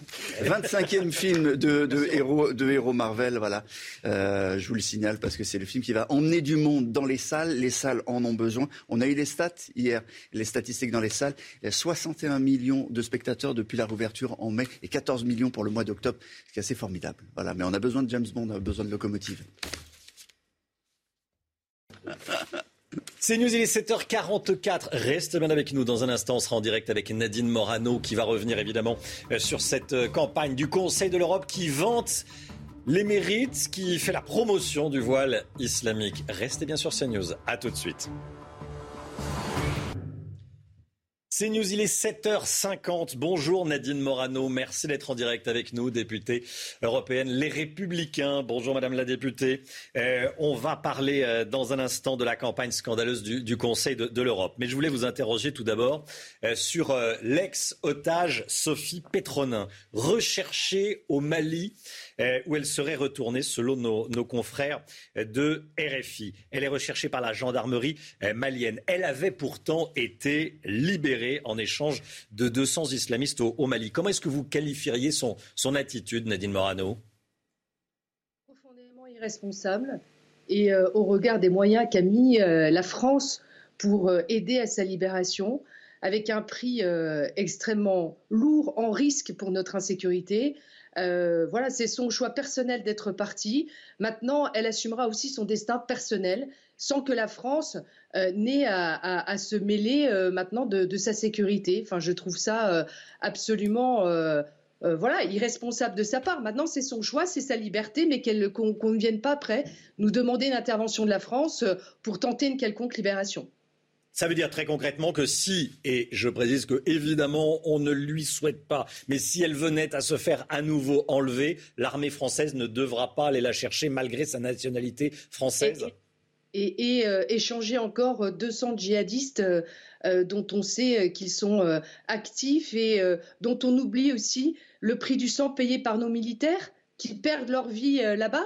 Non, mais c'est franchement, au nom de, toutes les familles qui ont perdu un soldat, euh, dans ce combat contre les djihadistes, euh, je trouve son attitude euh, totalement irresponsable. Et, voilà, il n'y a rien d'autre à, hmm. ajouter maintenant, mais il ne devrait plus y avoir de prix à payer pour cette personne qui assume son destin personnel. C'est son choix, c'est sa vie attitude irresponsable. Nadine Morano, je voulais évidemment vous entendre sur cette campagne du Conseil de l'Europe. Le Conseil de l'Europe, c'est une organisation née, née sur les, les né après la guerre, voilà, après la Seconde Guerre mondiale, euh, qui euh, re, sur les débris euh, causés par la, par la guerre.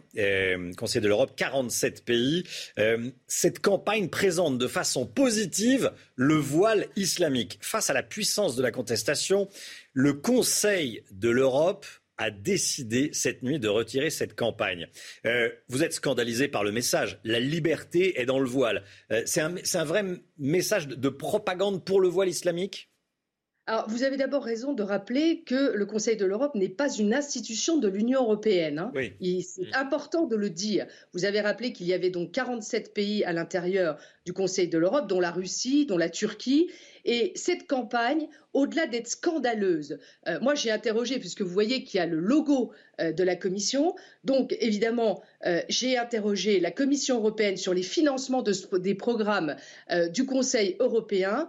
Euh, j'ai aussi euh, appelé communiqué avec Katalin Novak, euh, qui est ministre de la Famille hongroise et qui est en charge, qui est vice-présidente du Fidesz, donc du parti politique en Hongrie en charge des affaires étrangères, pour que tout de suite elle sollicite son collègue qui est ministre des Affaires étrangères hongrois, qui, je le rappelle, préside le comité des ministres du Conseil de l'Europe à l'heure actuelle. Donc je l'ai alerté euh, sur cette question. Je me réjouis que cette campagne mmh. scandaleuse de propagande euh, ait pu voir le jour, parce que moi, au-delà du fait de retirer cette campagne, je veux savoir comment elle a pu être mise en place, comment elle a pu euh, être médiatisée Comment elle s'est retrouvée sur les réseaux sociaux? Qui a décidé de cette Mais campagne? justement, Je veux qu'il une enquête à l'intérieur de ce Conseil de l'Europe. Je ne veux pas que la Commission européenne ou, les contribuables européens, les contribuables français payent une campagne de communication orchestrée, euh, on le voit en sous-main, par des islamistes, par des frères musulmans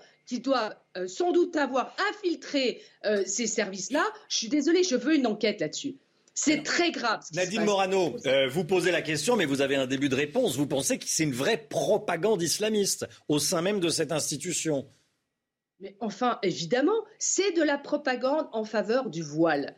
Regardez, même, c'est subliminal, c'est-à-dire que même des femmes, on va dire, allez, pour rester dans le politiquement convenable, d'apparence européenne, on les, met une partie du visage avec un voile. C'est de la propagande, c'est de, de la volonté d'imposer un mode de vie qui n'est pas celui de l'Europe. Et donc, moi, je vais combattre fermement ce qui s'est passé, euh, parce que euh, n'oublions pas que ça veut dire qu'on voudrait cantonner les femmes musulmanes au voile, alors que vous avez énormément de femmes musulmanes en Europe qui ne portent pas le voile. Et je rappelle que c'est le seul signe religieux sexiste qui matérialise l'inégalité entre les hommes et les femmes, c'est-à-dire que c'est totalement contraire, regardez ce que vous montrez à l'image là, c'est totalement contraire aux valeurs européennes. Donc, je demande à ce qu'il y ait une enquête sur cette question. J'ai interrogé la Commission européenne par le biais d'une question écrite. Je ne veux pas qu'on finance avec l'argent des Français cette propagande islamiste. C'est un scandale. C'est un scandale, le voile euh, qui est contraire aux valeurs européennes. C'est ce que vous nous dites ce matin, euh, Nadine Morano. Merci beaucoup, Nadine Morano. Ce n'est pas les valeurs de l'Europe ni de l'Union européenne. Je vous le dis tout de suite, ça n'est pas les valeurs de l'Union européenne. Et au sein du Parlement européen, ça n'est pas les valeurs que nous défendons parce que nous les combattons fermement, je vous le dis, à votre antenne. Merci beaucoup Nadine Morano. Merci euh, d'avoir été en direct avec nous ce matin euh, dans la matinale CNews. Très bonne journée à vous. Merci Madame la députée. 7h56, bientôt 7h57. On va continuer à, en débattre hein, de, cette, euh, de cette campagne qui a finalement été retirée, qui choque, qui scandalise. Ça sera dans la dernière partie de la matinale à partir de 8h. Tout de suite, le temps avec Alexandra. Ravi de vous retrouver avec des conditions météo une nouvelle fois mitigées en cette journée de mercredi au programme. Une nouvelle perturbation qui va traverser le pays et en prime le retour de la neige en montagne, ce qui est plutôt de bon augure à quelques semaines maintenant de l'ouverture des stations de ski. Donc de la neige principalement sur les Pyrénées, les Vosges, le Jura ou encore les Alpes au-delà de 1800 mètres d'altitude. On retrouve également un temps très mitigé, très maussade entre la Gironde et le Pays Basque avec localement quelques bonnes averses de vent, mais aussi de fortes pluies avec localement peut-être quelques orages dans le courant de la matinée. Dans l'après-midi, c'est globalement l'amélioration avec toujours un temps assez variable, alternance de nuages, d'éclaircies et de quelques averses, des nuages un petit peu plus denses entre les régions centrales et les Ardennes, toujours de la neige en montagne et puis ces pluies localement soutenues qui vont se maintenir notamment entre les Landes ou encore en allant vers les Pyrénées ou encore sur le Languedoc-Roussillon. Les températures un petit peu plus fraîches, pourquoi? Eh bien tout simplement parce que c'est le vent qui fait le temps et donc nous avons de nouveau un secteur nord, le vent qui tourne au secteur nord et donc conséquence un petit peu plus de fraîcheur, 4 degrés en moyenne pour la Bretagne, 2 petits degrés seulement à Lille ou encore 3 à 4 degrés sur les régions centrales et puis dans l'après-midi les températures restent à peu près conformes au normal de saison, même si ça baisse un petit peu, on est parfois un peu en dessous, hein, notamment euh, sur le nord-est avec 11 degrés en moyenne à Strasbourg, encore à Nancy, 10 degrés pour Lille, 13 degrés seulement à Toulouse ou encore à Biarritz, tandis que vous aurez en moyenne 14 degrés en Corse. La suite du programme, retour du Mistral et de la Tramontane pour la fin de semaine avec globalement de bonnes conditions, du brouillard le matin, du soleil l'après-midi, le tout avec de la fraîcheur au nord comme au sud.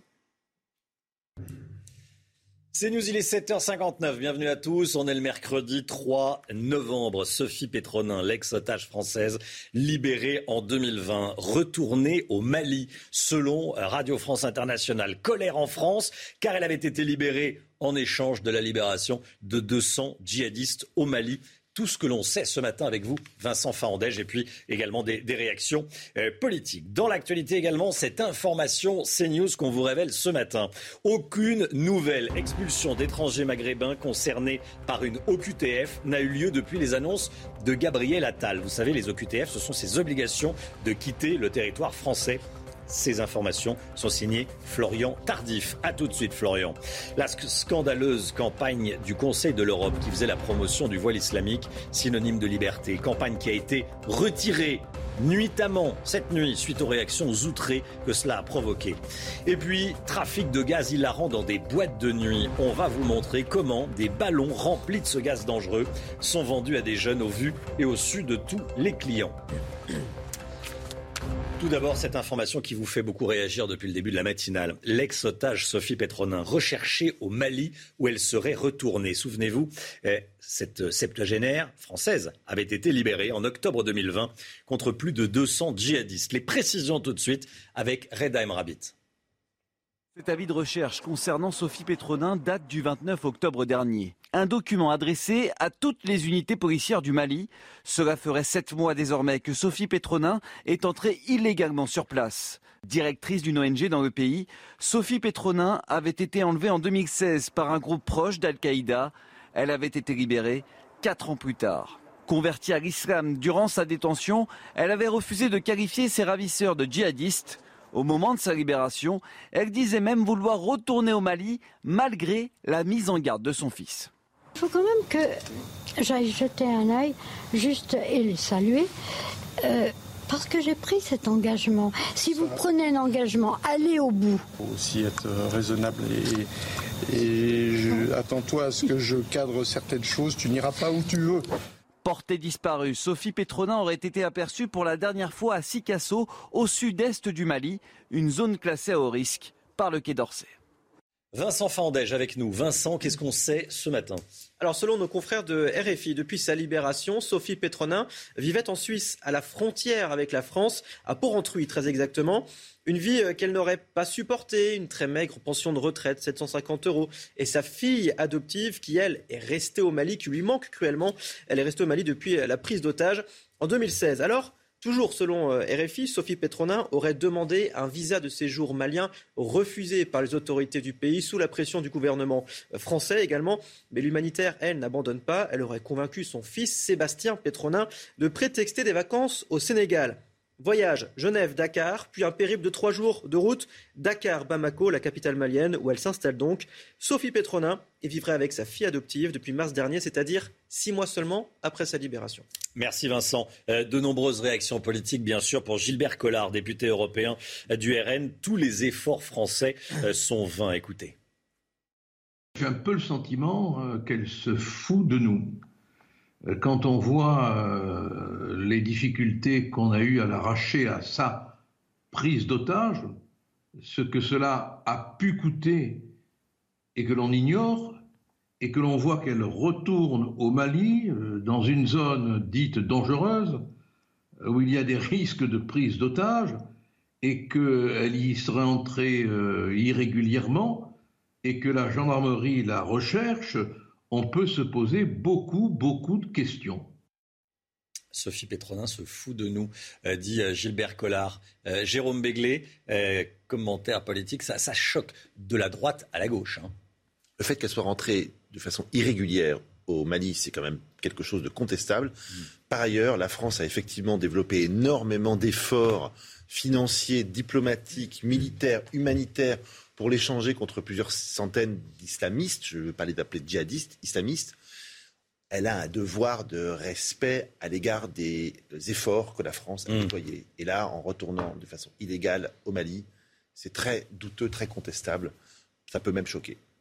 Une information CNews à présent. La réduction du nombre de visas accordés aux Algériens, Marocains et Tunisiens n'a eu aucun effet. Pour le moment, on annonçait que le gouvernement allait faire pression sur les pays du Maghreb.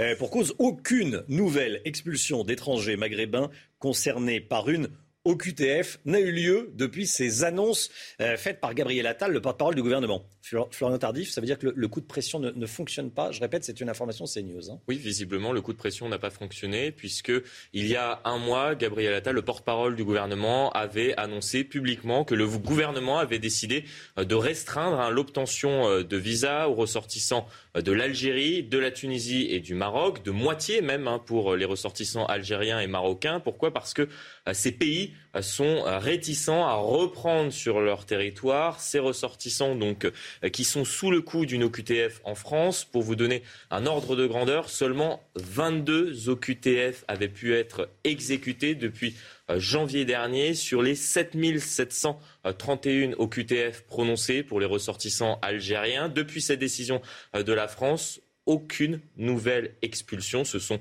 nos informations que je suis en mesure de confirmer aujourd'hui, n'ont pu, être, pu être prononcées. Il n'y a donc eu aucun effet en un mois. Il refuse toujours systématiquement, c'est ce euh, que m'a expliqué euh, cette, source hein, qui m'a dévoilé euh, cette information, qui connaît très bien ce dossier Place Beauvau. La France, en fait, a besoin d'un laissez-passer consulaire de la part de ces pays pour pouvoir exécuter effectivement ces OQTF. Donc on, comprend bien que le rapport de force est, installé, mais pour l'instant, la France n'arrive toujours pas à eh bien, avoir ces laissez-passer consulaires pour pouvoir exécuter ces OQTF prononcés. Florian Tardif, merci Florian. Eh, la campagne du Conseil de l'Europe crée le scandale. Cette institution qui représente 47 pays européens, née sur les décombres de la Seconde Guerre mondiale, eh, juste après 1945, présente de façon positive le voile islamique. On voit des exemples eh, ici. Face à la puissance de la contestation, le Conseil d'Europe a décidé cette nuit de retirer la campagne. Mais le mal est fait. Les précisions de Yael Benamou. Mon voile, mon choix. Ce visuel et des dizaines d'autres ont été publiés sur le site du Conseil de l'Europe. Une campagne pour promouvoir le vivre ensemble qui a été très mal perçue par des politiques de tous bords, à commencer par Éric Ciotti, l'un des candidats à l'élection présidentielle. Quand le Conseil de l'Europe fait la promotion du voile islamique, c'est une négation de nos racines judéo-chrétiennes, de notre civilisation, de l'esprit des Lumières. Cette campagne vise à lutter contre les discours de haine anti-musulmans un objectif plus que raté pour cet essayiste. C'est une très mauvaise idée euh, d'abord pour euh, les musulmans eux-mêmes, puisque l'image qui est véhiculée, encore une fois, c'est que la femme musulmane est censée être voilée. La majorité des femmes musulmanes en Europe ne portent pas le voile. Un avis partagé jusque dans les rangs du Parti socialiste qui trouve cette campagne contre-productive. On ne peut pas faire la promotion du vivre ensemble en mettant en exergue une pratique religieuse. Ça, ça n'est pas possible et ça n'est pas le rôle du Conseil de l'Europe. Les nombreuses critiques ont finalement poussé l'institution à supprimer son tweet.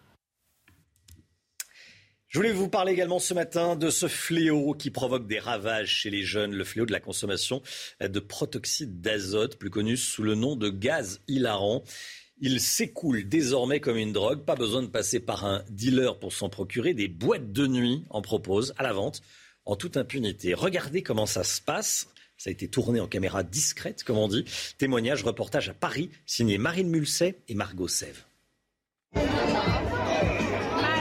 Sur ces images amateurs tournées dans une boîte de nuit parisienne, au milieu des fêtards et des bouteilles, une serveuse vend des ballons gonflés au protoxyde d'azote, gaz hilarant prisé des jeunes. Ce service, pourtant illégal, est proposé de table en table, comme nous le raconte cette jeune fille sous couvert d'anonymat. On vient nous proposer des ballons, un ballon, donc à l'unité ça doit être 10 ou 15 euros selon les boîtes. Et euh, donc c'est euh, généralement une femme, une jeune femme, qui euh, vient gonfler le ballon devant nous, on la paye. Donc en carte bleue, euh, elle a vraiment la machine pour euh, régler et bah, on en consomme à volonté. Là, c'est la machine pour payer avec la carte bleue. Là, elle a le ballon avec la bonbonne pour créer le ballon, enfin pour faire le ballon. Là, elle les donne. Mais les policiers font face à un vide juridique autour de la vente du protoxyde d'azote, qui, lorsqu'il n'est pas détourné, a une utilité domestique et médicale. C'est une substance euh, hallucinogène euh, à moindre coût et qui n'est pas classée stupéfiante. Donc euh, mes collègues enquêteurs sont très embêtés face à, face à ce produit et mes collègues sur la voie publique encore plus. Depuis le 1er juin 2021, la vente de protoxyde d'azote est interdite aux mineurs et sa distribution afin d'en obtenir des effets psychoactifs est punie de 3 750 euros d'amende. Cette information de la nuit euh, aux États-Unis, Eric Adams, élu euh, maire de New York, enfant pauvre du euh, quartier de Brooklyn. L'élu démocrate a un parcours atypique. Il est sorti de la délinquance quand il était jeune, avant de passer 22 années dans la police. Ancien syndicaliste, antiraciste, il devient le deuxième maire de New York afro-américain après David Dinkins, Dinkins entre 90 et 93. Il est 8h09. Restez bien avec nous sur CNews dans un instant. Nicolas Dupont-Aignan est l'invité de Laurence Ferrari. À tout de suite. C'est News, il est 8h16. Bienvenue à tous. Laurence Ferrari, vous recevez ce matin le président de Debout la France, Nicolas Dupont-Aignan. Bonjour Nicolas Dupont-Aignan. Bonjour Laurence Ferrari. Vous publiez ce livre Où va le pognon? Comment récupérer 100 milliards d'euros par an de fraude de gaspillage pour rebâtir la France aux éditions L'Archipel. On va en parler dans un instant parce qu'évidemment, le pouvoir d'achat est au cœur des préoccupations des Français. Avant cela, juste un mot de l'actualité. Euh, L'ex-otage Sophie Pétronin est recherchée actuellement au Mali. Elle avait été libérée à l'époque en échange de 200 prisonniers islamistes. Euh, Est-ce que c'est euh, une folie d'être retournée dans ce pays où désormais à nouveau la gendarmerie la recherche C'est surtout euh, un sacrilège vis-à-vis de nos soldats, vis-à-vis de la France.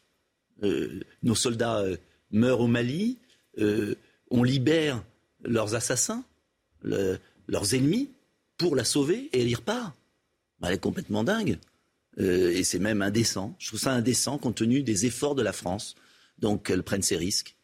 C'est indécent. Qu'elle prenne ses risques, c'est-à-dire que personne ne la recherche, c'est Bah ça? écoutez, euh, voilà, on peut pas demander, enfin, on peut pas demander euh, euh, à la France de payer si cher la libération de quelqu'un qui repart dans, euh, à l'endroit où elle a été prisonnière.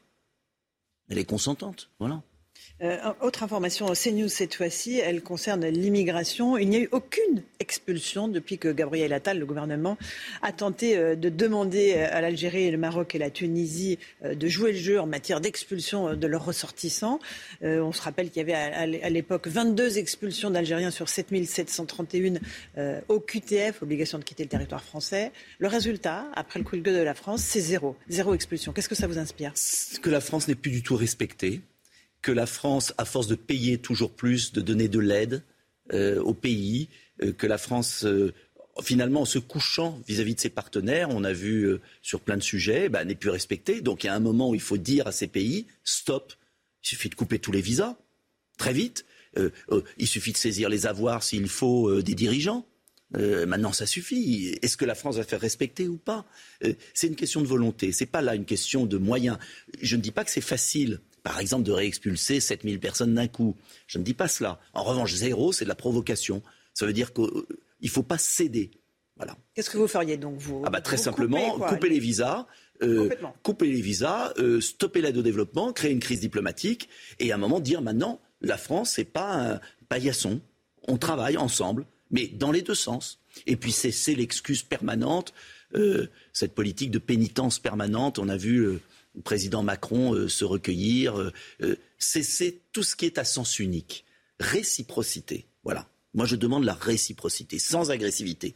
Mais vous savez, le respect, c'est pas obligatoirement l'agressivité. Est-ce que pour vous, l'immigration est, comme pour Éric Zemmour, euh, un mal euh, qu'il faut absolument combattre? Ou est-ce que vous dites qu'il y a une part d'immigration qu'on peut accueillir? J'ai toujours dit immigration, bloquer l'immigration pour assimiler. Pour moi, il n'y a que deux catégories de Français. Ceux qui respectent les lois et ceux qui ne les respectent pas.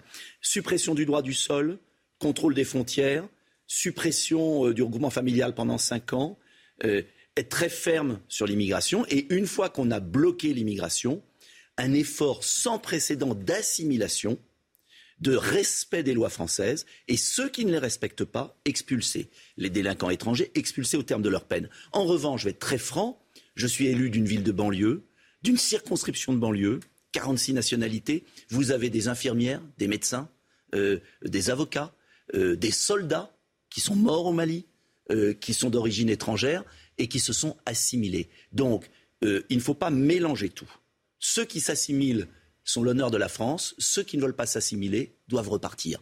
Et à partir de là, je suis convaincu qu'on peut y arriver en réconciliant les Français et pas en les dressant les uns contre les autres parce que c'est ce que Emmanuel Zemmour non, je ne veux pas parler de moi je n'ai qu'un adversaire c'est Emmanuel Macron et son mondialisme qui détruit la France et je ne vais pas polémiquer avec mes concurrents euh, les Français jugeront ils vont juger à la présidentielle deux choses. Une personnalité capable d'être président de la République et un projet capable de redresser le pays. Et je me suis fixé une ligne, ne jamais parler de mes concurrents, on en parle assez. On verra au fil de la campagne si, j'arrive à tenir. Voilà, si vous arrivez à tenir, parce qu'évidemment, il y aura des propositions qui vont fuser de part et d'autre. Mais euh, on peut débattre des propositions, on peut débattre de l'état d'esprit, on peut débattre de la vision de la France. Je demande simplement qu'on le fasse avec un peu d'égalité de temps de parole, et je demande que les Français puissent juger sur le fond des choses, parce que 2022, c'est 2022. Et je dis aux Français, si vous, vous n'allez pas voter, vous ne pourrez pas vous plaindre après. Et si vous ne votez pas en 2022, le destin de la France peut complètement changer. Il y a 20 millions de Français qui hésitent entre l'abstention et le vote. Ces 20 millions de Français, ils ont entre leurs mains ce qui est plus cher pour nous, notre pays. Et je vais faire campagne un peu en les engueulant, si vous me permettez, c'est-à-dire en leur disant allez voter. Ça sert à rien de manifester sur des ronds-points, d'aller manifester le samedi, si au moment du vote, vous n'êtes pas là. C'est insupportable. Vous devez aller voter. Vous avez le choix, il y a le choix. D'accord. Est-ce que vous êtes sûr d'avoir vos parrainages et d'être sur la Pas ligne encore. de départ? Je me bats. Mhm. Personne n'est sûr d'ailleurs, parce que les maires en ont assez. Les maires en ont assez parce que la, commune a été détruite depuis 20 ans par les intercos, par la bureaucratie. Et, je veux défendre les communes et les territoires, la liberté des communes. Et, c'est dur, mais je fais appel aux maires et j'espère que je les aurai, comme, comme beaucoup. Je leur dis surtout parrainer, parce que c'est un devoir démocratique. Le, citoyen doit participer, pas s'abstenir. Sinon, à quoi bon râler? Et le maire doit parrainer, c'est pas soutenir, c'est permettre à des candidats de s'exprimer. En fait, ce sont les maires qui vont choisir les candidats. Est-ce que vous pensez qu'il y aura trois candidats souverainistes sur la ligne de départ, c'est-à-dire vous, Éric Zemmour et Marine Le Pen? Mais d'abord, je pense qu'on verra, j'en sais rien. J'en sais rien. Sûr, donc. Non, mais j'en sais rien. Ça dépend des maires. En tout cas, moi, je, je, bosse sur le fond des choses. Je sais que c'est un peu dur dans ces climats de polémique, mais c'est pour ça que j'ai publié ce livre. Je suis le seul quand même, le seul candidat qui chiffre son projet avant de le présenter. C'est-à-dire que d'habitude, c'est la foire aux, progrès, aux, promesses. Euh, on voit Emmanuel Macron avec l'argent public, ce qui est quand même gênant. Euh, moi, j'ai voulu chiffrer avant de dire je ferai cela. Parce que le problème de fond, je vous parlais de la participation. Si les Français votent plus, c'est pas par hasard. C'est parce qu'on s'est tellement moqué d'eux depuis 20 ans. Et parce qu'ils se demandent où va le pognon, comme Et où on va prendre l'argent pour promettre monts et merveilles. Parce que c'est ça le problème. Ils ont bien compris l'arnaque. Et ils ont bien compris que ces quinquennats, il y a toujours eu plus de promesses et qu'à la fin, toujours moins. Donc j'ai voulu dire où on prend l'argent et comment on va l'utiliser. Et ça, ça change tout, à mon avis. Alors, vous pointez du doigt euh, notamment ce phénomène des cartes vitales frauduleuses. Vous dites que c'est un véritable scandale. Le magistrat euh, Charles Prats aussi en fait un livre qui vient à nouveau de, sortir. Euh, on, est sur des chiffres assez hallucinants. Charles Prats, vous aussi, vous parlez plus de 75 millions d'assurés sociaux pour une population de 67 millions. Où est, où est le hiatus, en fait bah, Pourquoi est-ce qu'on ne va pas au fond des choses? Parce que ça fait depuis 2004 que Philippe Douste de Blazy a levé le lièvre et depuis 2004, la classe politique et la bureaucratie de la sécurité sociale refusent, comme la politique de l'autruche, de voir qu'il y a, selon tous les rapports, je les ai tous cités, entre 7 millions et 2 millions 500 000 fausses cartes vitales. On ne sait même pas donner le chiffre exact. On hein. ne sait même pas. Et j'ai en 20 pages résumé tout. Et j'estime minimum, j'ai pris le chiffre le plus bas, 20 milliards. 20 milliards de volets aux Français. Ces 20 milliards permettraient, dans mon projet, je les affecte, à un 13e mois, un mois supplémentaire de salaire pour tous les salariés jusqu'à trois fois le SMIC. Un mois de salaire. Ce n'est pas la prime de 100 euros d'Emmanuel Macron, le cadeau euh, comme ça. C'est un mois de salaire pour récompenser le travail. Récompenser le travail. Et ça, c'est possible si on diminue les charges salariales entre le brut et le net c'est-à-dire sans peser sur les entreprises, sans peser sur les entreprises, pour remotiver les salariés, leur dire vous vous levez tôt le matin, eh vous êtes récompensés, comme dans les autres pays. Parce que le problème de la France, c'est que les salaires nets, nets, pas bruts, nets, ce qui reste quand l'État a pris, eh bien, sont beaucoup plus faibles qu'ailleurs. Il ne faut pas s'étonner que les entreprises ne trouvent pas de salariés. Il y a deux solutions.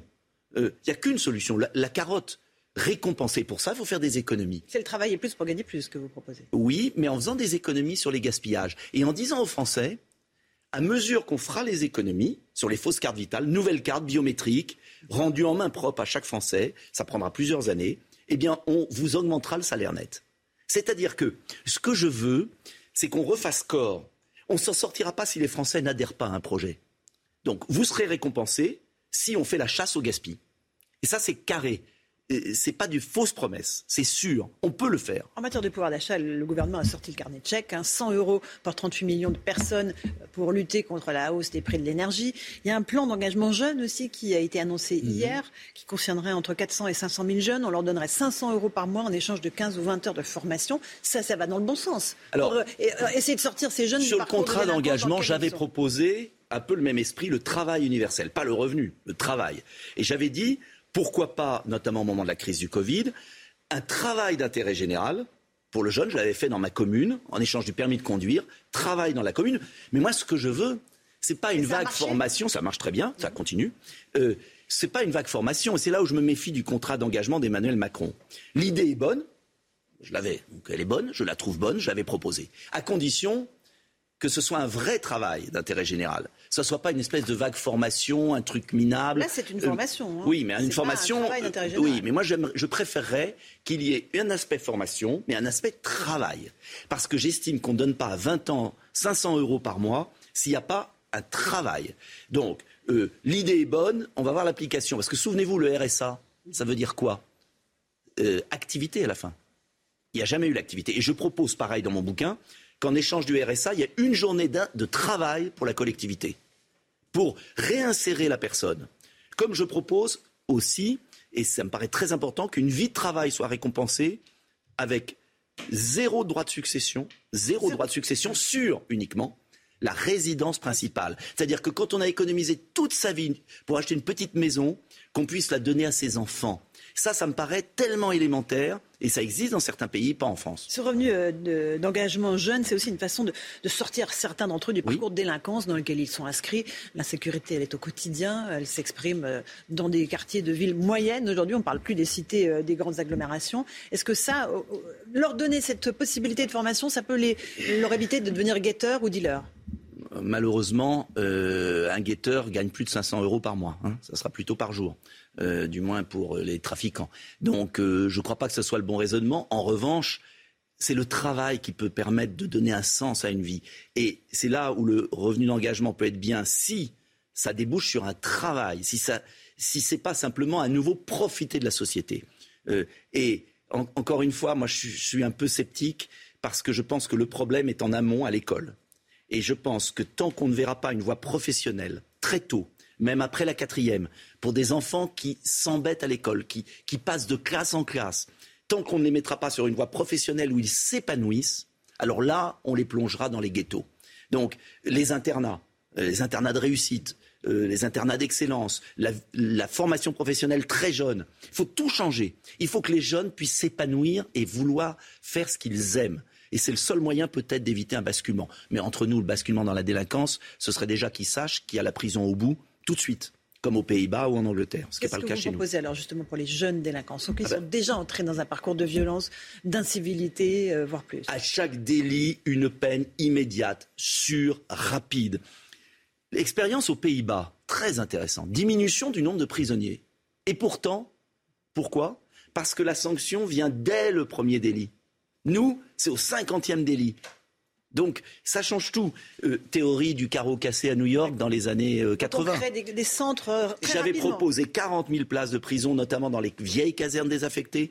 J'avais proposé, et je propose toujours, que ainsi, à chaque délit, une peine, et puis pour tout récidiviste, doublement de la peine. Pour tout récidiviste, fin des remises de peine. Euh, et puis que les juges prononcent la totalité des peines pour les trafiquants de drogue. Actuellement, ils prononcent la moitié des peines. Peine C'est un scandale comme vous le savez. Mais individualisé, peine plancher. Et s'il faut une- un référendum constitutionnel, on fera un référendum constitutionnel. Il faut arrêter avec ce juridisme délirant de gens qui vivent au Palais Royal et qui n'ont jamais foutu les pieds dans une banlieue. Les juges ne vivent pas au Palais Royal, comme vous le savez. Non, mais je propose que les élèves du syndicat de la magistrature, de l'école de la magistrature, habitent euh, un mois Et dans un HLM, en Seine-Saint-Denis ou en Essonne. Et je pense que ça leur ferait beaucoup de bien. Mais c'est le cas souvent. Ils font Oui, des stages oui. avec la police. Oui, euh, ben non, mais stage à la police, c'est pas ça que je propose. Parce que la police va Bah, même plus dans les quartiers parce qu'elle se fait caillasser. Qui vivent un mois et tous, et les journalistes aussi, ça ferait du bien. et les hommes politiques aussi. d'ailleurs. Voilà, exactement. Euh, concernant les violences contre les forces de l'ordre, qu'est-ce que vous proposez? Ils sont attaqués tous les jours. Peine plancher. À coups de tir, de mortier d'artifice, de projectiles. Mais c'est la même chose que ce que je vous dis. Tant qu'il n'y aura pas une peine systématique, mais pourquoi il s'arrêterait Euh, Six mois avec sursis aux États-Unis, c'est 20 ans de prison. Donc pourquoi voulez-vous que ces gens s'arrêtent puisqu'ils ne sont jamais punis? Et sans être ultra répressifs Mais Enfin, c'est quand même incroyable ce qui se passe. Mais tous les jours, je l'ai. Chez, chez nous, il y a deux ans, un policier municipal a failli mourir avec une pierre comme ça dans la tête. Ils ont été relâchés. Comment voulez-vous que ça s'arrête si on ne change pas les lois pénales Et ce nouveau code pénal, il devrait être approuvé par référendum. Car le problème de la France, c'est pas d'élire M. Dupont-Aignan, euh, Mme Le Pen, M. Mélenchon ou euh, un autre. Vous changerez rien. Si on ne change pas le rapport au pouvoir et en Suisse on vote, pourquoi les Français ne seraient pas capables de voter référendums avec vous Oh, bah, Une dizaine oh, tout de suite euh, Pas une dizaine. 4-5 référendums la première année et ensuite un ou deux par an sur les questions clés. Et pourquoi on ne serait pas capable? Et les Français ne sont pas plus idiots que les autres. Et je peux vous dire qu'ils prendraient des décisions bien meilleures parfois que, que le Et ça Parlement. les réintéresserait dans Ben, la politique Parce et que si, plus. si on ne réintègre pas les Français dans la politique, le pays va partir à volo. Et vous pouvez élire n'importe qui, rien ne changera. Ce sont les Français qui sauveront la France. Et moi, je ne veux que rendre le pouvoir aux Français, être que l'intermédiaire. C'est ça qui change dans ma candidature par rapport à, à, je crois, à beaucoup d'autres. Vous irez à Colomber les deux églises Mais comme tous les ans, moi je n'y vais pas qu'une. hein. Ah oui, mais je vais vous dire. Je vais vous dire, j'ai l'habitude. euh, la veille de la présidentielle, tout le monde vient. L'année d'après la présidentielle, je suis tout seul. Et ben moi, j'y vais tous les ans, voilà, comme ça. Où va le pognon C'est votre livre, Nicolas Dupont-Aignan, aux éditions de l'Archipel. Merci d'être venu ce matin dans la matinale. Merci à vous. À vous, Romain Desarmes, pour la suite. C'est News, il est 8h32. Merci à vous, Laurence Ferrari, et à votre invité Nicolas Dupont-Aignan. L'équipe de la matinale est là. Évidemment, on est avec Barbara Durand, on est avec Jérôme Béglé, on est avec Florian Tardif, on est avec Vincent euh, Fahandège. Restez bien avec nous. Euh, D'ici 9h, on va parler évidemment de l'ex-otage Sophie Petronin, euh, qui est recherchée au Mali. Elle serait retournée là-bas, souvenez-vous. Elle avait été libérée en octobre 2020 euh, contre plus de 200 islamistes. Les précisions dans ce journal avec vous, Vincent Fahandège. Cette information, c'est news. Aucune nouvelle expulsion d'étrangers maghrébins concernés par une OQTF n'a eu lieu depuis les annonces de Gabriel Attal. Vous savez, les OQTF, ce sont les obligations de quitter le territoire français. On va préciser les choses avec vous, Florian euh, Tardif, dans un instant. Et puis le Conseil de l'Europe qui crée le scandale, il présente, hein, euh, le Conseil de l'Europe, euh, de façon positive le voile islamique face à la puissance de la contestation. Le Conseil a décidé cette nuit de retirer cette campagne. On va en débattre évidemment dans un instant. Tout d'abord, ce reportage dans le quartier de la Croix-Rousse à Lyon. Avant d'aller sur place et d'être en direct avec une élue locale, je voudrais qu'on voit ce reportage. Les commerçants vivent avec la peur au ventre. Des dealers sont installés en face de leur commerce. Face à l'inaction de la mairie, ils se disent prêts à se défendre et à défendre eux-mêmes leur quartier. Reportage et témoignages recueillis par Marie Conan et Reda Emrabit pour le récit. Officiellement, ces livreurs de repas sont en service. Mais depuis plusieurs heures, ils stationnent dans cette rue, sur ce qui est devenu leur point de deal. Cette scène, filmée par une habitante du quartier de la Croix-Rousse, est devenue quotidienne. On a du trafic de stupéfiants, des rodéos euh, sur les trottoirs, c'est des poubelles de déchets qu'on récupère devant nos portes. Cette commerçante préfère témoigner anonymement par peur des représailles. On n'est plus en sécurité, il y a de la civilité. Dès qu'on leur demande d'aller ailleurs, on se fait insulter. Moi, j'ai une de mes collaboratrices ce week-end, on l'a menacée de la frapper. Malgré plusieurs plaintes auprès de la mairie, le phénomène continue de prendre de l'ampleur selon les associations de commerçants. On en arrive à des situations qui, qui deviennent très compliquées pour les commerçants parce qu'ils sont à bout de nerfs et qu'il faudrait quand même pas qu'on en arrive à se faire une milice de commerçants pour euh, pouvoir euh, se débarrasser de toute cette racaille qui traîne dans le quartier. Les habitants réclament aujourd'hui plus de policiers dans le quartier ainsi que l'installation de caméras de vidéosurveillance. Et la réalité, c'est qu'en ayant des caméras, bah, ça pourrait nous permettre d'identifier plus facilement les individus pour pouvoir derrière euh, les interpeller et mener différentes enquêtes. Si le maire de Lyon est contre cette mesure, selon l'opposition, dans les autres arrondissements de la ville où des caméras sont implantées, cette insécurité n'existe pas. Et on est en direct avec Anne Pellet, conseillère centriste du 4e arrondissement de Lyon. Bonjour madame, merci d'être en direct avec nous. Euh, vous avez entendu ce, commerçant obligé, soit dit en passant, de témoigner anonymement de peur des, représailles, bien sûr. Euh, il dit on n'a pas envie d'en venir à se constituer en groupe pour se protéger face, je cite, à, la racaille. Qu'est-ce que vous répondez? Ah bah, Je réponds qu'ils ont besoin clairement qu'on les, qu'on les écoute et visiblement, ils ne le sont pas écoutés puisque ça fait des, semaines que ça dure. Ils m'ont interpellé seulement mercredi dernier. Moi, je suis une élue d'opposition, donc j'ai pas les mêmes pouvoirs que, que le maire d'arrondissement et surtout le maire de Lyon. Euh, et comme ils n'ont pas de réponse, ils nous interpellent et maintenant il faut monter au créneau pour dire qu'on ne peut pas ne pas les écouter et ne pas intervenir. Il y a des solutions qui existent. Hein. On a un arsenal juridique, pénal, euh, policier qui existe. Simplement, elles ne sont pas utilisées comme elles le devraient. Pas besoin de créer encore des lois. Il y a suffisamment de lois qui, qui sont déjà en vigueur. Il faut juste qu'on puisse les faire appliquer et que la police puisse intervenir pour euh, répondre à leurs demandes. C'est qui, euh, qui ces, livreurs qu'on appelle pudiquement des livreurs à scooter? Parce qu'un livreur à scooter, normalement, c'est pas agressif quand on lui dit, euh, quand on discute avec, avec, lui. Un livreur à scooter, c'est pas quelqu'un d'agressif par nature. Donc là, c'est pas simplement des livreurs à scooter. C'est intéressant ce que vous dites parce qu'en ah fait, on démarre avec quelque chose de, très simple.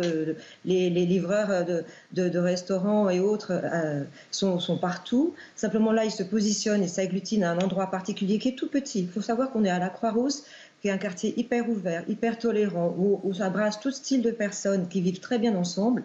Et tout d'un coup, ces gens s'approprient un territoire et surtout créent euh, des tensions. Alors, il faut voir comment ils sont livreurs normalement, type, euh, je vais lâcher le mot, type euh, Deliveroo ou Uber Eats, qu'importe, et peut-être d'autres choses. Ça, c'est des supputations, chacun euh, fait son métier, et c'est à la police de, regarder ça de plus près. Ce qui est vous, vous, entendez que certains disent qu'ils trafiquent, qu'ils vendent de la drogue aussi, c'est ça? C'est ce que, c'est ce que quand j'écoute les, habitants, les riverains, j'écoute évidemment les commerçants qui sont au quotidien face à eux, qui sont envahis sur les trottoirs. Ce qu'il faut que les gens comprennent bien, c'est que ça se passe sur les trottoirs. C'est-à-dire que euh, les gens ne peuvent plus passer sans être dérangés, sans être obligés de marcher sur la rue, sur une rue étroite. Euh, ces, personnes en scooter font euh, en permanence des roues arrière ou rodéo comme vous voulez sur le, petit bout de rue qui existe. Moi, je les ai vus. Ils, ils, circulent, ils prennent les rues à contresens, y compris sur des rues piétonnes. Ils circulent tout feu étant, pour évidemment se faire moins repérer. Et comme il n'y a pas de caméra du tout, euh, ou presque, euh, sur la Croix-Rousse, puisque c'est un, quartier censé être paisible, eh rien ne se passe. Et là où c'est plus grave, c'est que quand vous appelez la police, ils ont appelé aussi bien la police municipale que la police nationale, il n'y a pas de réponse. On passe tous des heures, ça m'est arrivé personnellement aussi, de devoir appeler la police pour, pour des incivilités, hein, pour quelqu'un qui est mal garé devant chez vous, vous ne pouvez pas sortir, pour des tas de choses de ce genre. La police ne répond pas, n'agit pas, ne vient pas. Avant, elle intervenait. Maintenant, elle n'intervient plus. Depuis deux, trois ans, ça s'est dégradé d'après ce que disent les commerçants. Et moi, je le constate aussi. Il y a de plus en plus, de vols, de cambriolages. Et les gens n'osent même plus aller porter plainte parce qu'ils se disent que ça ne sert à rien. Et donc, euh, les statistiques sont sûrement faussées. Euh, la police qui ne passe pas euh, ne, peut pas faire de compte rendu. Euh, on nous parle de rapports de police qui ne, disent pas grand-chose. Évidemment, si les, policiers ne passent pas, ne répondent pas aux appels, ils ne peuvent pas faire des rapports sur ce qu'ils ne voient pas. et, vraiment, il faut réagir. Merci beaucoup, euh, Madame. Merci beaucoup, Anne Pelé. Merci d'avoir été en direct avec nous ce matin dans, dans la matinale CNews. bonne journée à vous. On va continuer à parler de ce qui se passe à Lyon.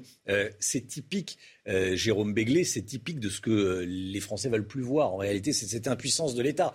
Quand même, on parle pas de, c'est pas euh, une puissance étrangère en plaçant de Lyon. C'est, des gens à scooter. Ça devrait pouvoir être réglé. Il n'y a, pas de volonté politique de la part de la mairie de Lyon?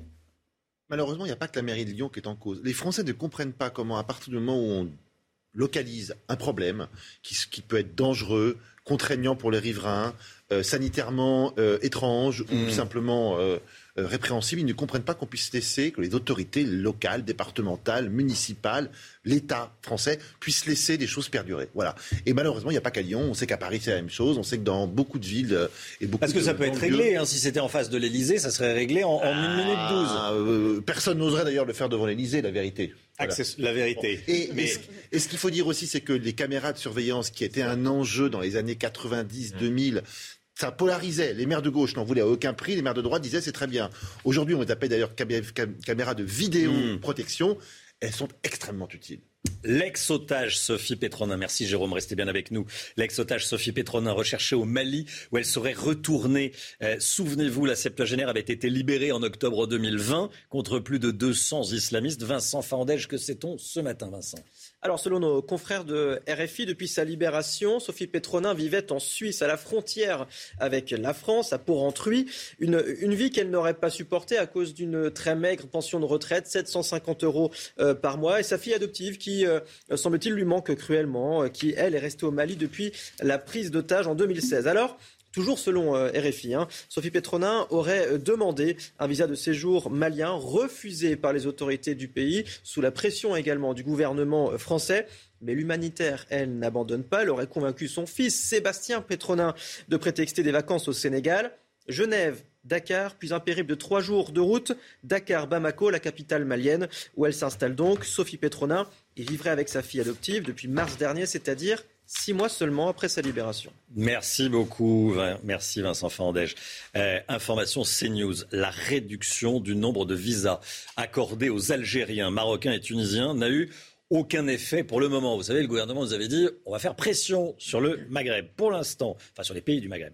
Euh, pour l'instant, aucune nouvelle expulsion d'étrangers maghrébins concernés par une OQTF n'a eu lieu depuis ces déclarations de Gabriel Attal, Florian Tardif. Le coup de pression ne fonctionne pas. Hein. Oui, le coup de pression ne, fonctionne pas. Coup de pression qui remonte euh, au mois dernier, hein, puisque euh, c'est, il y a plus d'un mois que Gabriel Attal s'est prononcé sur cette question, a expliqué que le gouvernement avait décidé de restreindre l'obtention euh, de visas accordés aux ressortissants en provenance de l'Algérie, de la Tunisie et du Maroc. Réduction de moitié, hein, même pour, pour l'Algérie, par exemple. Pourquoi? Parce que eh bien, ces pays-là ne délivrent pas des laissés-passer euh, consulaires qui permettraient à la France de d'exécuter euh, ces OQTF qui ont été euh, prononcés. Pour vous donner un ordre de grandeur, mhm. entre janvier et juillet, sur 7700, plus de 7700 OQTF prononcés pour des ressortissants algériens, 22 ont pu être exécutés en réalité. Il n'y a eu aucune nouvelle exécution d'OQTF, tout simplement parce que euh, c'est euh, depuis, euh, depuis le mois dernier, tout simplement parce que ces pays refusent toujours, c'est ce que m'explique cette source au sein du ministère de l'Intérieur, refusent toujours systématiquement de délivrer ces laissés-passer consulaires, de reprendre ces ressortissants qui, pour certains, ont été condamnés en France. Florian euh, Tardif. Euh, merci Florian pour, pour cette information. C'est fou. Gabriel Attal, euh, Jérôme Béglé nous avait dit on va faire pression, on va réduire le nombre de visas, on va le diviser par deux. vous allez voir ce que vous allez voir. les capitales des pays du Maghreb vont. non, il nous avait pas dit ça. Ça c'est moi qui, c'est moi qui surjoue. Vous allez un peu loin. Mais ne seront pas tremblotantes. Mais en tout cas, on va faire pression. Pour l'instant, la pression de Paris ne semble pas porter ses fruits. Hein. C'est une bataille de longue haleine. C'est un bras de fer qui va durer dans, dans, dans le temps. Le pari des autorités françaises est le suivant. Les familles algériennes, marocaines et tunisiennes vont avoir envie de venir passer des fêtes de fin d'année, Noël ou le Nouvel An à Paris. Et donc, on va les empêcher de le faire. Et c'est à ce moment-là qu'il va y avoir une pression qu'elles vont elles-mêmes exercer sur les autorités de leur pays. Je ne sais pas si ça va marcher. En tout cas, c'est une idée qui avait germé dans la tête d'Emmanuel Mignon du temps de Nicolas Sarkozy. Ça remonte. Donc ça remonte. Euh, il y a beaucoup de familles euh, qui, qui viennent du Maghreb à Noël. C'est pas pendant l'été? Euh, Noël était, mais Noël beaucoup, plusieurs milliers, et le pari, il était là-dessus. Ça va être un petit test. Ça va être un test. Donc ça ne m'étonne qu'à moitié que ça n'ait pas fonctionné au début de l'automne. Hmm. Si au mois de janvier, février, euh, les résultats sont les mêmes, on pourra dire que cette stratégie a raté. C'est un peu tôt pour Mais euh, Florian, si je comprends bien, il y a des OQTF, ce sont des décisions administratives, ce ne sont pas des décisions mhm. judiciaires, les OQTF. Donc ça veut dire que l'autorité administrative française délivre une OQTF, donc dit à, à quelqu'un, écoutez, vous êtes pas, pas le bienvenu, vous devez rentrer chez vous, vous n'avez pas le droit d'être ici. Bon, très bien on a sa nationalité, on sait où, l'envoyer, mais c'est Alger qui dit non. Oui, c'est l'administration euh, française. Vous savez que c'est compliqué, tout simplement parce que pour que ces OQTF prononcés euh, soient Alger, euh, oui, c'est hein, l'Algérie, la Tunisie ou le Maroc, c'est ces trois hmm. pays hein, particulièrement. Hein. c'est pour cela que qu'il y a eu des sanctions qui avaient été à un moment mis sur la table par Gérald Darmanin qui avait effectué une tournée, même on s'en souvient, de, ces pays euh, du Maghreb en expliquant que voilà, cela fait plusieurs années maintenant que vous ne délivrez pas à la France et laissez passer consulaires qui nous permettraient euh, de eh bien d'exécuter euh, ces OQTF qui ont été prononcés sur le territoire. Voilà. Le mois dernier, on a mis ces sanctions à exécution. Malheureusement, un mois plus tard, aucune nouvelle OQTF prononcée n'a été exécutée. On m'explique quand même que Gérald Darmanin maintient une position euh, hmm. très ferme sur cette question. Donc on va voir si on va durcir la vis euh, les, mois suivants. Oui, parce que si ça fonctionne pas, ça va quand même poser un problème. Il y a euh, la campagne présidentielle, il y a 2022. Emmanuel Macron devrait se représenter. Hein. on dit qu'Éric Zemmour tarde à se, présenter. Bon, il y a également le président de la République. On dit que le président de la République va, va se présenter. Donc il va falloir que ça fonctionne là c'est vrai que c'est une mesure extrêmement symbolique et euh, qui marche ou qui marche pas. on ne pourra pas ergoter en disant il y en a eu un peu plus, un peu moins que vous ne pensez. Bon. Mm. Donc euh, c'est une mesure qui, qui va être un marqueur très fort de la campagne euh, d'Emmanuel Macron. et c'est pour ça que le bras de fer va être, à mon avis, assez enflammé. Je voudrais qu'on parle également de la campagne du Conseil de l'Europe qui crée le scandale. Euh, cette institution qui représente 47 pays européens présente de façon positive le voile islamique. Face à la puissance de la contestation, le Conseil de l'Europe a décidé cette nuit de retirer sa campagne. Euh, le problème, c'est que cette campagne, quand il s'agit de dénoncer le racisme, bon, évidemment, j'allais dire tout le monde est contre le racisme. Malheureusement, pas tout le monde là. Bon, là, ce qui pose problème, c'est que le voile islamique est présenté de façon positive. C'est la liberté. Le voile islamique égale liberté. Là, ça pose un petit problème. Hein. Euh, c'est un Européen encore convaincu qui vous parle. Le Conseil de l'Europe a-t-il rien de mieux à vendre, rien de plus euh, symbolique de ce qu'il est, des 47 pays qu'il représente, que de faire une campagne aussi discutable, aussi mmh. contre-productive et finalement aussi choquante? Nadine Morano euh, était en direct avec nous à 7h50, vous étiez peut-être là. Euh, elle, réclame une enquête. Elle dit Je veux savoir euh, ce qui se passe. Est-ce qu'on peut soupçonner une pression islamiste? C'est quoi ce Conseil de l'Europe? C'est quoi? C'est une maladresse? Et quelle maladresse? Ou il y a derrière une, pression politique? C'est au minimum une maladresse. Moi, mm. que, si vous regardez de près la campagne, vous voyez qu'il y a le logo de l'Union européenne, de la Commission européenne. Ça veut donc dire que quelque part, quelqu'un à Bruxelles, non plus au Conseil de l'Europe, mais dans, à la Commission, a donné son feu vert. Alors soit c'est des fonctionnaires qui voient passer des trucs et qui mettent des tampons comme ça sans réfléchir, soit il y a quelqu'un qui a pris cette initiative politique, symbolique forte d'en arriver mm. là. Donc c'est vrai que ça mérite de tracer, si j'ose dire, la prise de décision. Sophie Pétronin, Sophie Pétronin, euh, ex-otage française au Mali, elle est retournée sur place selon Radio France Internationale. Elle serait retournée sur les lieux, euh, enfin en tout cas dans le pays où elle a été euh, enlevée. Elle avait été libérée en octobre 2020 contre plus de 200 islamistes.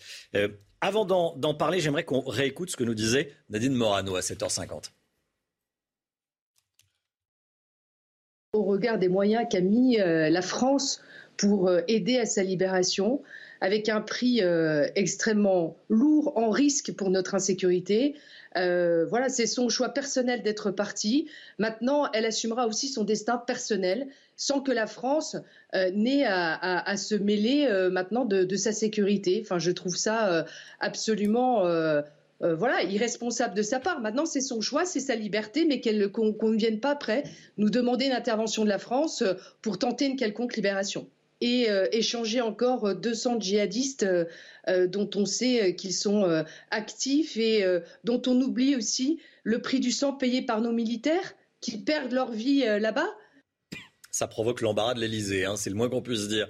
Euh, cette, euh, ce retour de Sophie Pétronin euh, au Mali. Oui, c'était déjà le cas il y a un an lorsque, lors du retour de Sophie Pétronin en France, où l'Elysée n'avait pas vraiment communiqué en très grande pompe hein, sur, sur ce retour de, Sophie Pétronin. Pour l'instant, l'Elysée, la présidence de la République, se garde bien de, commenter ce retour à présent en, en, Afrique de Sophie Pétronin. On devrait avoir, suite au Conseil euh, des ministres, la position du gouvernement avec l'allocution de Gabriel Attal lors du compte-rendu euh, du, Conseil des ministres vers, vers 13h. Jérôme Béglé, euh, si Sophie Petronin venait à se faire à nouveau enlever ce qu'on ne lui souhaite pas, évidemment, évidemment, bon, c'est évidence, mais on, on le précise, l'armée française devra aller la chercher, elle est française. Ah oui. Moi, je retiens une chose de cette affaire, c'est qu'elle retourne au Mali de façon irrégulière. C'est pas bien. Voilà. 8h49. Merci Jérôme, merci Florian Tardif. Barbara Durand se retrouve demain matin. Vincent Fandège euh, aussi demain matin dès 5h55 pour une nouvelle matinale sur CNews. Dans un instant, c'est l'heure des pros avec Pascal Pro et tous ses invités. Très belle journée à vous sur CNews.